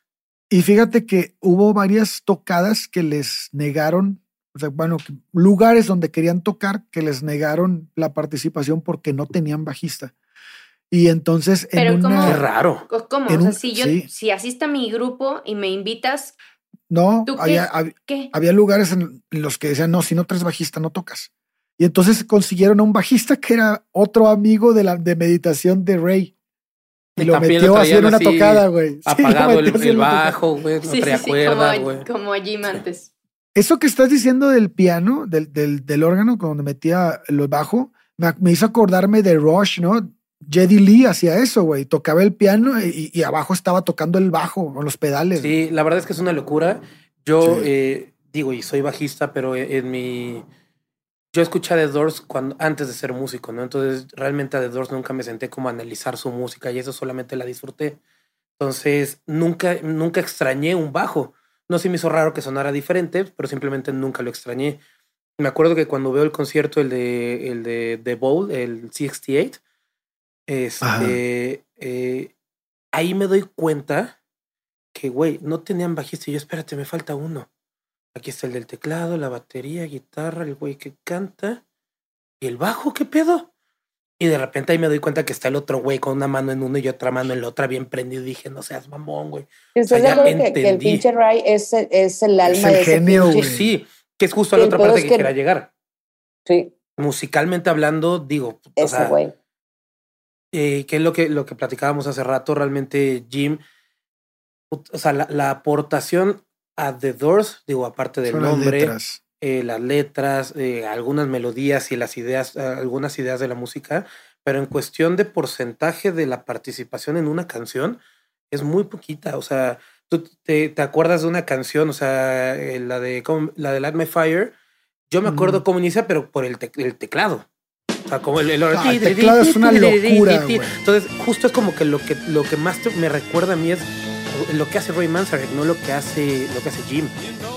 Pero a mí me, parecería interesante y a lo mejor ustedes saben, o sea, hay algunas, hay versiones, hay historias sobre cómo vio Ray todo eso. Yo, yo moriría de, o sea, imagínate ser este güey, Ray, ser este güey que eres súper genio musical, que tu música está definiendo un grupo, que nadie más toca así porque tú tocas de esa forma, porque tú haces que un grupo de rock en un tiempo en el que tenían que ser todos, o sea, que tenía que haber un bajista, no existe un bajista y que nadie lo extrañe y que de repente toda la gente esté hablando de Jim y que Jim esté en el centro del, del mundo cuando además es un tipo que no toca ningún instrumento, que me imagino también que en el mundo de los, o sea, en una banda, por mucho que escribas, es como, güey, tú no sabes tocar la puta guitarra, ¿qué tienes? Cállate, güey. Debió No sé. ser bien difícil para todos los demás, o sea, para los otros dos, vivir en el, en, de, Sí, en como las- en ese de torbellino en donde, de un güey que no es músico. seguramente con un chingo de resentimiento. Seguro. O sea, Yo, no sé si, yo no sé si con resentimiento porque Rey muere en 2013, güey. O sea, Pues un poco Todavía de tuvo- seguro. todavía tuvo un chingo de tiempo para demostrar más lo que es, o sea, lo que fue. Para mí, o sea, yo pienso que para quien es músico y quien le gusta realmente y que repasa la y que realmente se mete, se clava, no puedes no ver al, al, al, al- al piano. O Pero es la o sea, imposible, güey. pero la, la, eh, el promedio. O sea, Sí, no, cuando el promedio, el promedio es Jim. dice- Y además porque se murió. te- ah, ah, además, güey, pero el promedio te dice los Doors y neta, haz, haz un, yo he hecho un Jim sondeo Morrison. Sí, y nadie sabe los nombres. O sea, es muy rara la persona que aún que le gusten bien, se sabe los nombres. O sea, Sí, por si ejemplo, no es voy fan. a poner un, exacto, voy a poner una- un ejemplo a lo mejor medio pendejo, pero por ejemplo, cuando hablas de los Guns N' Roses, Mm. hablas de, de Axel, pero hablas de Slash. Sí. Aunque Sí, al no menos es Slash. Ajá, por lo menos hablas de Slash. Acá con los Doors, Nadie, solo Jim. Pero es que, bueno, ¿sabes? A mí sí que me pasaba con The Doors y, y no, y no, no, no, no solo después de estudiar música, sino cuando lo escuchaba más chico, es que a mí siempre el pinche órgano decía, ¿quién está tocando esa madre, güey? O sea, se oye, hay unos solos en, en las canciones de Doors que dices, no mames, qué pedo. solos. Y luego, y no andes tantito marihuana porque te manda el chorizo el teclado, el, el, el- obvio el no órgano, sabemos güey. eso, pero, pero por ejemplo, imagínate que anduvieras e imagínate que escucharas Pero el nombre sí no. People. Strange, cuando empieza, esas tin, o sea, está bien cabrón. bien cómo te cabrón, manda el diablo, güey. Sí.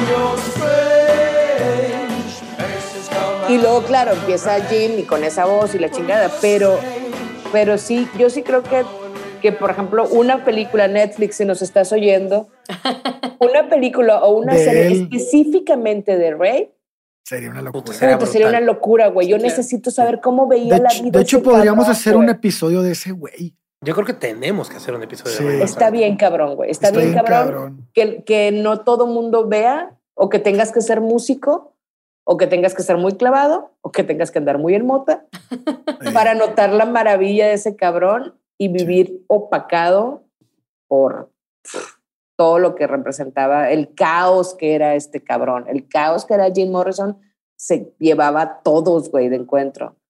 Y, y también pienso que no le dio tiempo para sentirse así, porque fue fugaz, Fue güey, muy El rápido. tiempo. Fue fugaz ni la vida se de Jim. murió hasta de haber, hasta Sí. de haber sentido alivio, güey.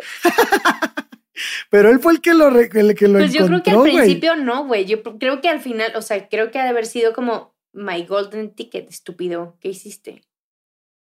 O Sí, creo es- que, que creo que en todos lados hay esta, hay esta, esta, esta historia, ¿no? De que como todos los demás estaban muy frustrados por imaginar todo el potencial que tenían y ver al pinche Jim en- así vomitando en el escenario, de que no mames, cabrón, cuando estás entero, haces cosas geniales.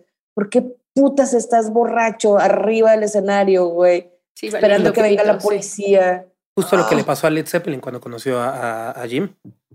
A Led Zeppelin dicen que fue la peor porquería que, pudo- que les pudo haber pasado haber visto a The Doors. O sea, ellos Wow. vienen de, de- de Inglaterra, vienen a, a escuchar a la gran banda que, que era The Doors. Ujú, Justo ya estaban en, en el final de, creo que fue... La decadencia. Ajá, en la decadencia de Jim, yo creo que fue un año antes de que muriera. Y dicen que fue la cosa más espantosa que les pudo haber pasado. O sea, hecho, tocaron, ellos de, tocaron en un festival. eran- Y, y justo era como, güey, no me vas a tocar con The Doors, güey, pues puta, vamos a ver a The Doors, ¿no? Y no, qué espantoso. Sí, imagínate qué, qué, qué decepción ver a este güey, o sea, saber lo que pueden hacer y verlo balbuceando. No, y sea, justo en ese concierto se pelea con el público y empieza a confrontar al público y les empieza a decir de estupideces y de, ah, chingas madre, y, lo- y lo- De que firman el contrato y el güey a se que se ponía. muere, ¿cuánto tiempo pasa?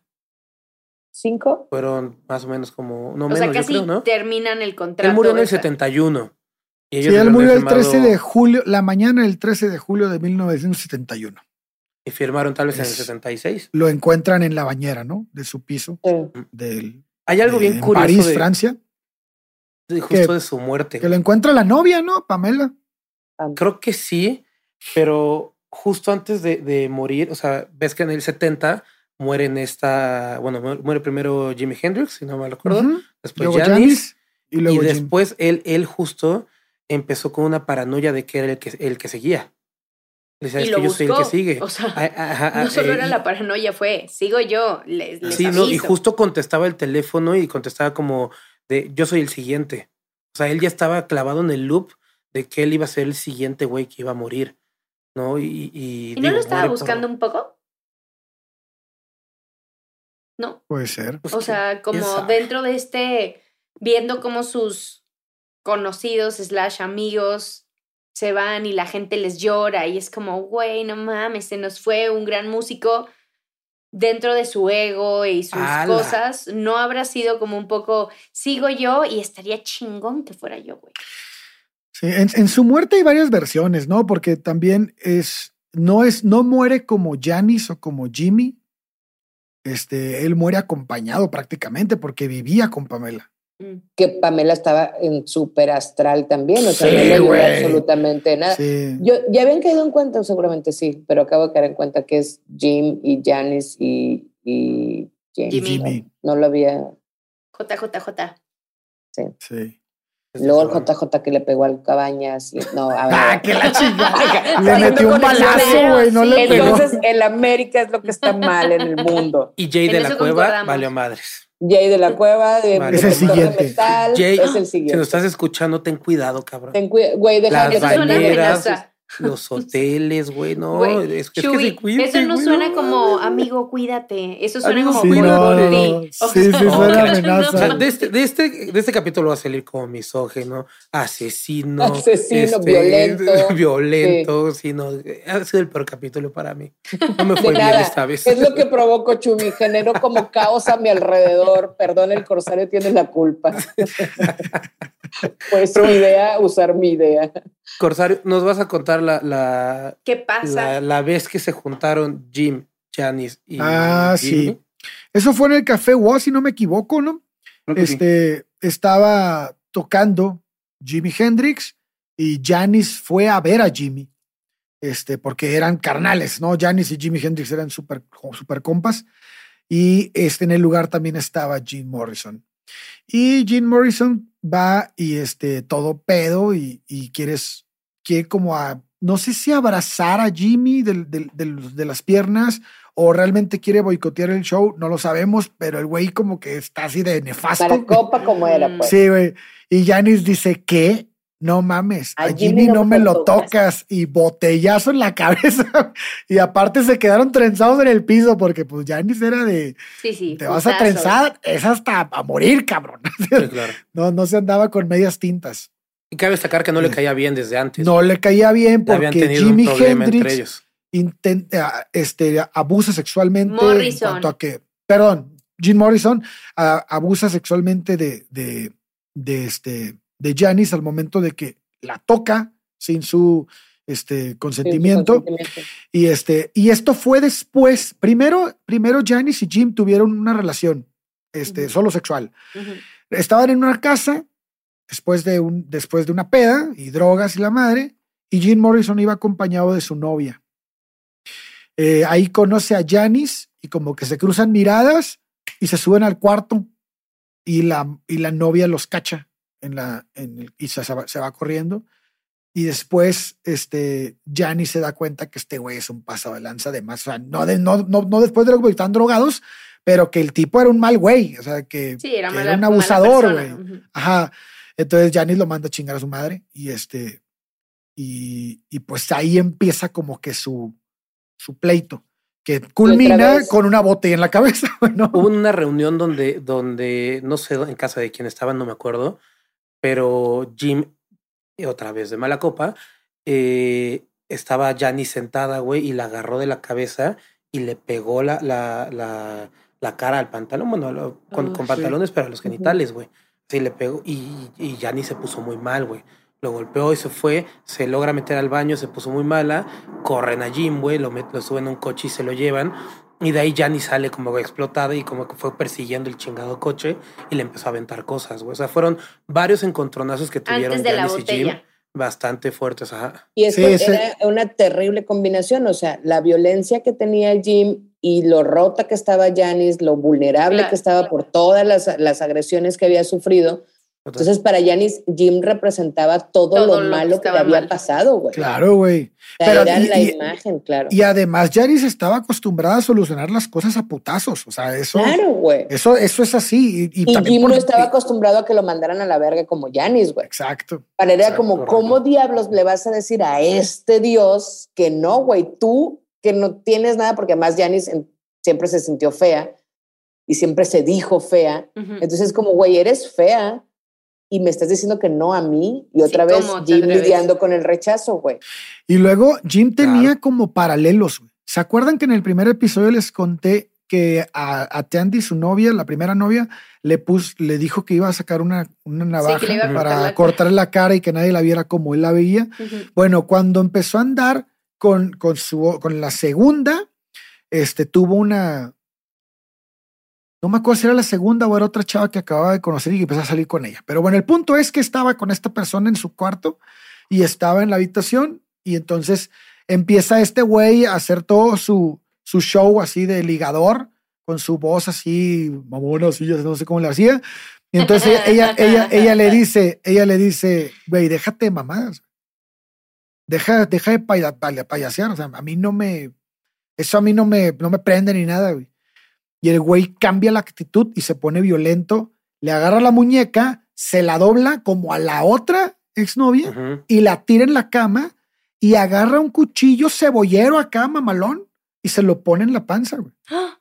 Y le dice, este, tal vez lo que tiene, ta- voy a cortarte para ver si, para ver si te sale sangre, una madre así le dice, güey.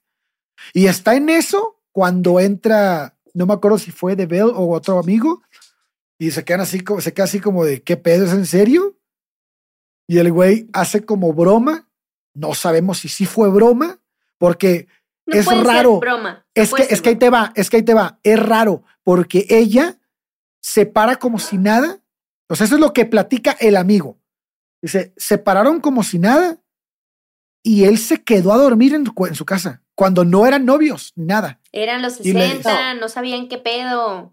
Eh, Pues sí, Jim ser. Morrison en este tiempo no hubiera hecho nada, güey. Absolutamente nada. A ese güey no lo dejas un año, en, eh, o sea, antes de cancelar. O sea, este güey hubiera sido Sí, no. cancelado, hubiera estado cancelado desde su existencia, güey. Sí, no Es- mames, no, aquí no ahorita sí, forma, no, no, O sea, no, no. O, o ya primer- internado al- antes de, de- de- de la juventud. Sí, totalmente, güey. O sea, e- Sí. ese güey era demasiado, sus violencias eran tantas y sí, eran los 60, como dice Lord. O sea, Sí. realmente había muy poca cultura en este sentido de qué tanto es abuso, qué tanto es acoso, qué tanto... Se entienden las cuestiones muy excesivas, pero toda la violencia psicológica que el vato ejercía y todo lo mal que estaba era, o sea, en estos tiempos era, ya hubiera estado Sí, internado de por vida, güey. O en la cárcel. O en la Exacto. cárcel, exactamente. Sí. Sí, acusado de Bueno, a ver, pregunta del millón. Si Ray hubiera conocido a otra persona, cantante, hubiera logrado con su capacidad musical lo que logró con The Doors, No. lo que logra The Doors, Yo creo no, que no. Yo creo que no. o Jim Morrison es indispensable. Pues si al final The Doors era Jim Morrison, evidentemente el... o sea, es que yo no estoy tan de acuerdo en que Jim Morrison era The Doors. Yo creo que, mira, musicalmente Para mí eran los dos juntos. ¿The Doors un Sí, sí, siguió, sí, sí. siguió con otro cantante? Sí, pero nadie lo recuerda. Sí, pero es muy, no, pero ese es muy sesgado porque se murió el vocalista, güey. Claro, ¿Qué grupo pero en conoces? otros grupos se ha muerto No. alguien más y lo sustituyen y ya sigues adelante. No vocalista, pero no. alguien más. Ah, bueno, pero el vocalista es el frontman. O sea, es, esa madre es Es muy complicado difícil de sustituir un frontman. A menos que, Que todo el grupo Zeppelin. cante, güey. Que todo el grupo, por ejemplo, pasa con Journey, por ejemplo. ¿No? Steve Perry se sale, pero en Journey todos cantan. O sea, Sí, ya son grupos con- que tienen como con que 70 te consigas una voz parecida, todos cantan y todos componen. Pasó con Black Sabbath. Pasó con ACDC, pasó con Black Sabbath, pasó con Iron Maiden.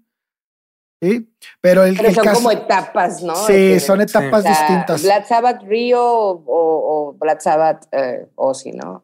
o, o- o Iron Maiden Paul Diano, Bruce Bruce Dickinson. O sea, sí, pero también tiene que ver quién llega. Pues también con, como Pink Floyd ¿No? también pasó. Porque llegó Bruce Dickinson y le puso un quítate que ahí voy a Paul Diano, ¿no? O sea, fue como que no mames. Nadie se acuerda de Paul Diano. Yo creo que. Bueno, ese no, no, no, no viene el tema, pero luego, por favor, quiero su respuesta sobre Dio o, o, o sí. Está bien cabrón, ¿verdad? Ay, Entonces, yo, no puedo, yo no cabrón. puedo avanzar Y en yo eso. sí. de mm, yo no soy tan fan. Ajá, de que y- Sí. y Lorenzo. de- ajá, yo no soy fan de. de Ay, güey. Yo la verdad es que creo que también parte de la locura, de- sin la locura de Jim, tampoco No hubiera llegado a ser The Doors. ¿Quién fue? Sí, las letras, güey, también. Pero espera, yo sí quiero saber, o sea, tienes por ahí el día que se murió, ¿qué pedo? Ya, ya dijimos, ¿no? No solo dijimos, creo que se murió en una tina, o sea, ¿qué pasó? No, ¿Agarró murió el la 13 de julio. Murió el 13 de julio de, de 1971. Ujú. Ah, se estaban Eh, en su un viaje novia- astral con la Pamela. Sí, güey. Su, novio, su novia lo encontró muerto en la bañera, en su piso. ¿Estaba alcoholizado y drogado o, No, Pobre. pues obviamente, sí. De hecho, De hecho, o se ahogó? O sea, como... Di- dicen que muere- completo. mu- la- la- el, el certificado de defunción fue paro cardíaco. Ok. O sea, paro cardíaco Sí, es... sí, sí. es una sí. estupidez. O sea. Exercito, Sí, güey. O sea, a Janis Joplin se le paró el corazón y los pulmones en el mismo momento en que se chingó la... Se inyectó, güey. Sí, o sea, sí, sí, sí. O sea, paro cardíaco es por lo Todos morimos inyectaste por algo. paro Y al parecer todos mueren por este... Por, por, por inyectarse... Ajá. Ah, por- pero por, por heroína. Sí, por heroína. El- eh, es que tengo entendido que en esos tiempos el- la heroína todavía no estaba tan... ¿Cómo se dice? No, estaban dentro del. ISO 9001. No No tenía... estaba normalizada, güey. Sí. Lo tenía liso. Ajá. No, o sea, es que no había- No lo había probado todavía. Es que, ¿te, acuer- Sí. te acuerdas cómo se muere Janis? Que dice, pues es que Sí, me vendieron la una madre que era 10% de... O sea, sí, que era súper era pura, 90% o sea, sí, sí, pura. sí. y yo me, y yo me chingaba una 60% pura. Entonces, cuando la compré, me lo inyecté y, y me inyecté lo que me inyectaría con la otra y me pasé de verga. O sea, que, es, que es justo lo que los conspiranoicos agarran para decir que a los tres los asesinaron. Que fue la misma persona quien les, que les dio la, esta heroína y que fue donde se los agarraron, güey. O sea, que había un, un grupo de gente que quería Pues matarlos. hay un grupo de gente que dice eso, Sí, que los mataron. sí. ¿Para? Sí. ¿Qué? Por eso Hay- se hay llaman conspirano- hay- conspiranoicos, Alex. Sí, pero quiero saber el argumento. O sea, porque generalmente No tienen hay un argumento. argumento, es como la gente No, que piensa que, la- que el mundo es plano. Pero si te fijas, acá no. Ah. Si te fijas, Mira, nunca se ha visto En el Saluden, saluden, saluden. Sí. Ya nos alargamos un chingo. pues, pues entonces cerremos. Cerremos. Servemos. Pues con esa pregunta estaba bien, o sea, la pregunta ya, ya, o sea, si hubieran existido, si hubiera sido el éxito que fue, pues eh, definitivamente no. Que nos contesten en historias la raza que escucha averiados. Contéstenos por, por Instagram en historias qué opinan. ¿La hubieran librado o no la hubieran librado? Sí. Yo- a mí me gustó cómo contestó el Chubi y voy a hacer un Chubis planning. A ver. O sea, la locura de, de Jim era indispensable Claro. para crear a los Doors. O sea, er- es la combinación perfecta de su locura, sus letras, Ray y, y el momento histórico en el que estaban viviendo. Era como, era todo. Necesitaba ser así de tóxico y de caótico y de loco y de inmamable y de mala copa para hacer lo que hacían, güey, porque ese desorden desbordado es lo que escuchas en las letras. Es, es su- esa voz es lo que escuchas, güey. O sea, Sí. Yo lo que dices veías en bien, vivo. Sí, o sea, lo transmite todo, pues. puta, güey, está roto y lo sabes, güey. De, de hecho, después estaría chido hacer un episodio de The Doors. O sea, cómo fue la banda hasta cómo termina. Sí. Porque ahorita esta fue la vida de Jim, pero y, y- y hablar de todo lo que lo musical que eran, todo lo que estaba atrás, todo el, todo el esta trabajo de Ray. dices, Sí, eso. Y esta parte frustrante de, de- en todos lados cuentan que los, el, el- el grupo estaba harto de Jim Morrison, güey, frustrado con él, porque todo el tiempo, sobre todo ya al final, pues, esta, esta rebeldía mal encausada de todo el tiempo querer hacer las cosas como él le daba la gana, en el momento que le daba la gana. Y frito Y- y todo valerle- el tiempo, güey. Como o sea, cuando era, como cuando era Rumi, güey, con Sí, lo que sí, les sí. dijo, es eso, güey. ese- nunca dejó de ser ese güey. Nunca. Y entonces era como, güey, no mames, pero pues también creo que no había otra forma de Sí, ser de Jim vivir. Morrison. Pues, eh, Muy bien, Y amigos. estaba hermoso. Muy bien. Muy bien, pues ese fue nuestro segundo capítulo de Jimmy Morrison. ¡No! No, es cierto, es broma, Morrison. Es broma, pero si no quieres No que es en serio. sí, no es broma, pero tal vez un poquito sí se me fue. Eh, entonces, ya para cerrar, por favor, díganos sus redes sociales, dónde los encontramos. Shubi, por favor, empiece usted. Que empiece la invitada, por favor. Ah, hombre, qué es que detalle, Chuy. ella Pues iba a después de haber cerrar, sido con ella iba a y cerrar. Est- Estoy buscando por dónde ¿cómo salir me- Y mejor. de este fallaste capítulo, porque Lawrence tenía ya un plan estratégico en su mente y decidiste Me cambiarlo como Jim O Morrison. sea, aparte hice mansplaining, güey. Sí, sí, sí. Bueno. Caro, por favor, ya, Shubi, ya Bueno, no vas a yo decir nada. so- sí, ya no vas, pero que ya no diga entonces nada, yo voy Nada. a cerrar, se acabó. Eso. Y me despido. No, bueno, gracias. Y, bueno, yo, yo en redes estoy como Carol H. Solís, en todas, en, en Instagram, en TikTok. En TikTok, sí, cómo no, soy esa señora que huevo. Bien. En TikTok, en Twitter este, y en Facebook. En todas como Carol H. Solís. Y, y sí, mi conclusión es que estaban bien chidos los Doors, pero estaba más chido Jim Morrison. Muy bien, concuerdo. Yo soy Tim Ray. Porque no te han mirado esos ojos de Rey Puede ser, puede ser, puede ser, puede ser. Alex, Este, yo estoy como Corsario Hereje en Instagram y TikTok. También soy ese, ese tío. Somos esos tíos entrando Sí, sí, y vamos sí, a sí, sí. usurparlo. Sí, este, y bueno, pues también síganos en Averiados Podcast, que, que tenemos mucha gente que nos escucha, no es por presumir, pero nadie se mete a. Instagram, qué pedo. oigan, qué poca. Sí, y ahí me saber tienen qué a mí piensan. haciendo las cosas. Oigan, ya, denos un like. Yo los veo en Instagram, pues si te sirve de algo, Lord. Yes, tu, trabajo, sí tu trabajo no está invalidado, yo los veo Muy solo bien. en Instagram. Muy bien. Mm, Shubi, por favor. bueno. Gracias. Bueno. Eh, no, es cierto, Shubi. Ok, bueno, mi- mis redes son guion bajo chubi, X-U-W-Y. Ahí me encuentran también en TikTok, en Instagram y nada más.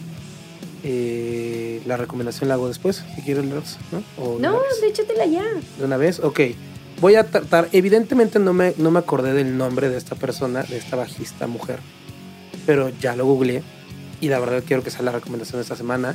Se llama Kinga Glick y si pueden escuchar el cover que hace de, de Tears in Heaven de Eric, de Eric Clapton, es una puta belleza. Es, de verdad es una chulada y el video es súper interesante, realmente eh, es, es una muy buena recomendación. Muy bien, muchas gracias. Ajá. Y por último, a mí me pueden encontrar en Instagram como LordsJ, L-O-R-X-J. Y en TikTok, eh, ya prometo hacer contenido como Lords con X. Este, y ya. Y espero que les haya gustado, espero que se hayan divertido tanto como nosotros. Y nos vemos en el próximo capítulo. Gracias. Bye. Besitos en las pompis de Jean. Hey guys, it is Ryan. I'm not sure if you know this about me, but I'm a bit of a fun fanatic when I can. I like to work, but I like fun too. It's a thing. And now the truth is out there. I can tell you about my favorite place to have fun Chumba Casino. They have hundreds of social casino style games to choose from, with new games released each week. You can play for free anytime, anywhere. And each day brings a new chance to collect daily bonuses. So join me in the fun. Sign up now at chumbacasino.com. No purchase necessary. VGW Group. Void were prohibited by law. See terms and conditions. 18 plus. ¿Estás listo para convertir tus mejores ideas en un negocio en línea exitoso? Te presentamos Shopify. Tal vez no lo sabías, pero nuestro podcast More Than Mamis es un negocio y lo empezamos por supuesto para desahogarnos y hablar sobre la maternidad, no para convertirnos en expertas de ventas y del e-commerce. Así que sí, necesitábamos ayuda para vender nuestro merch y poner en marcha nuestra tienda. ¿Y cómo suena con Shopify? Llegó otra venta. Shopify es la plataforma de comercio que está revolucionando millones de negocios en todo el mundo. Ya seas un emprendedor desde tu casa o desde donde sea, Shopify es la única herramienta que necesitas para iniciar, administrar y hacer crecer tu negocio sin dificultades. Con Shopify puedo gestionar pedidos, envíos y pagos desde cualquier lugar, brindándote toda la información y estadísticas de tus ventas al detalle. Regístrate para un periodo de prueba con tan solo un dólar al mes en shopify.com barra sonoro, todo en minúsculas. Ve a shopify.com barra sonoro para llevar tu negocio al siguiente nivel. Shopify.com barra sonoro.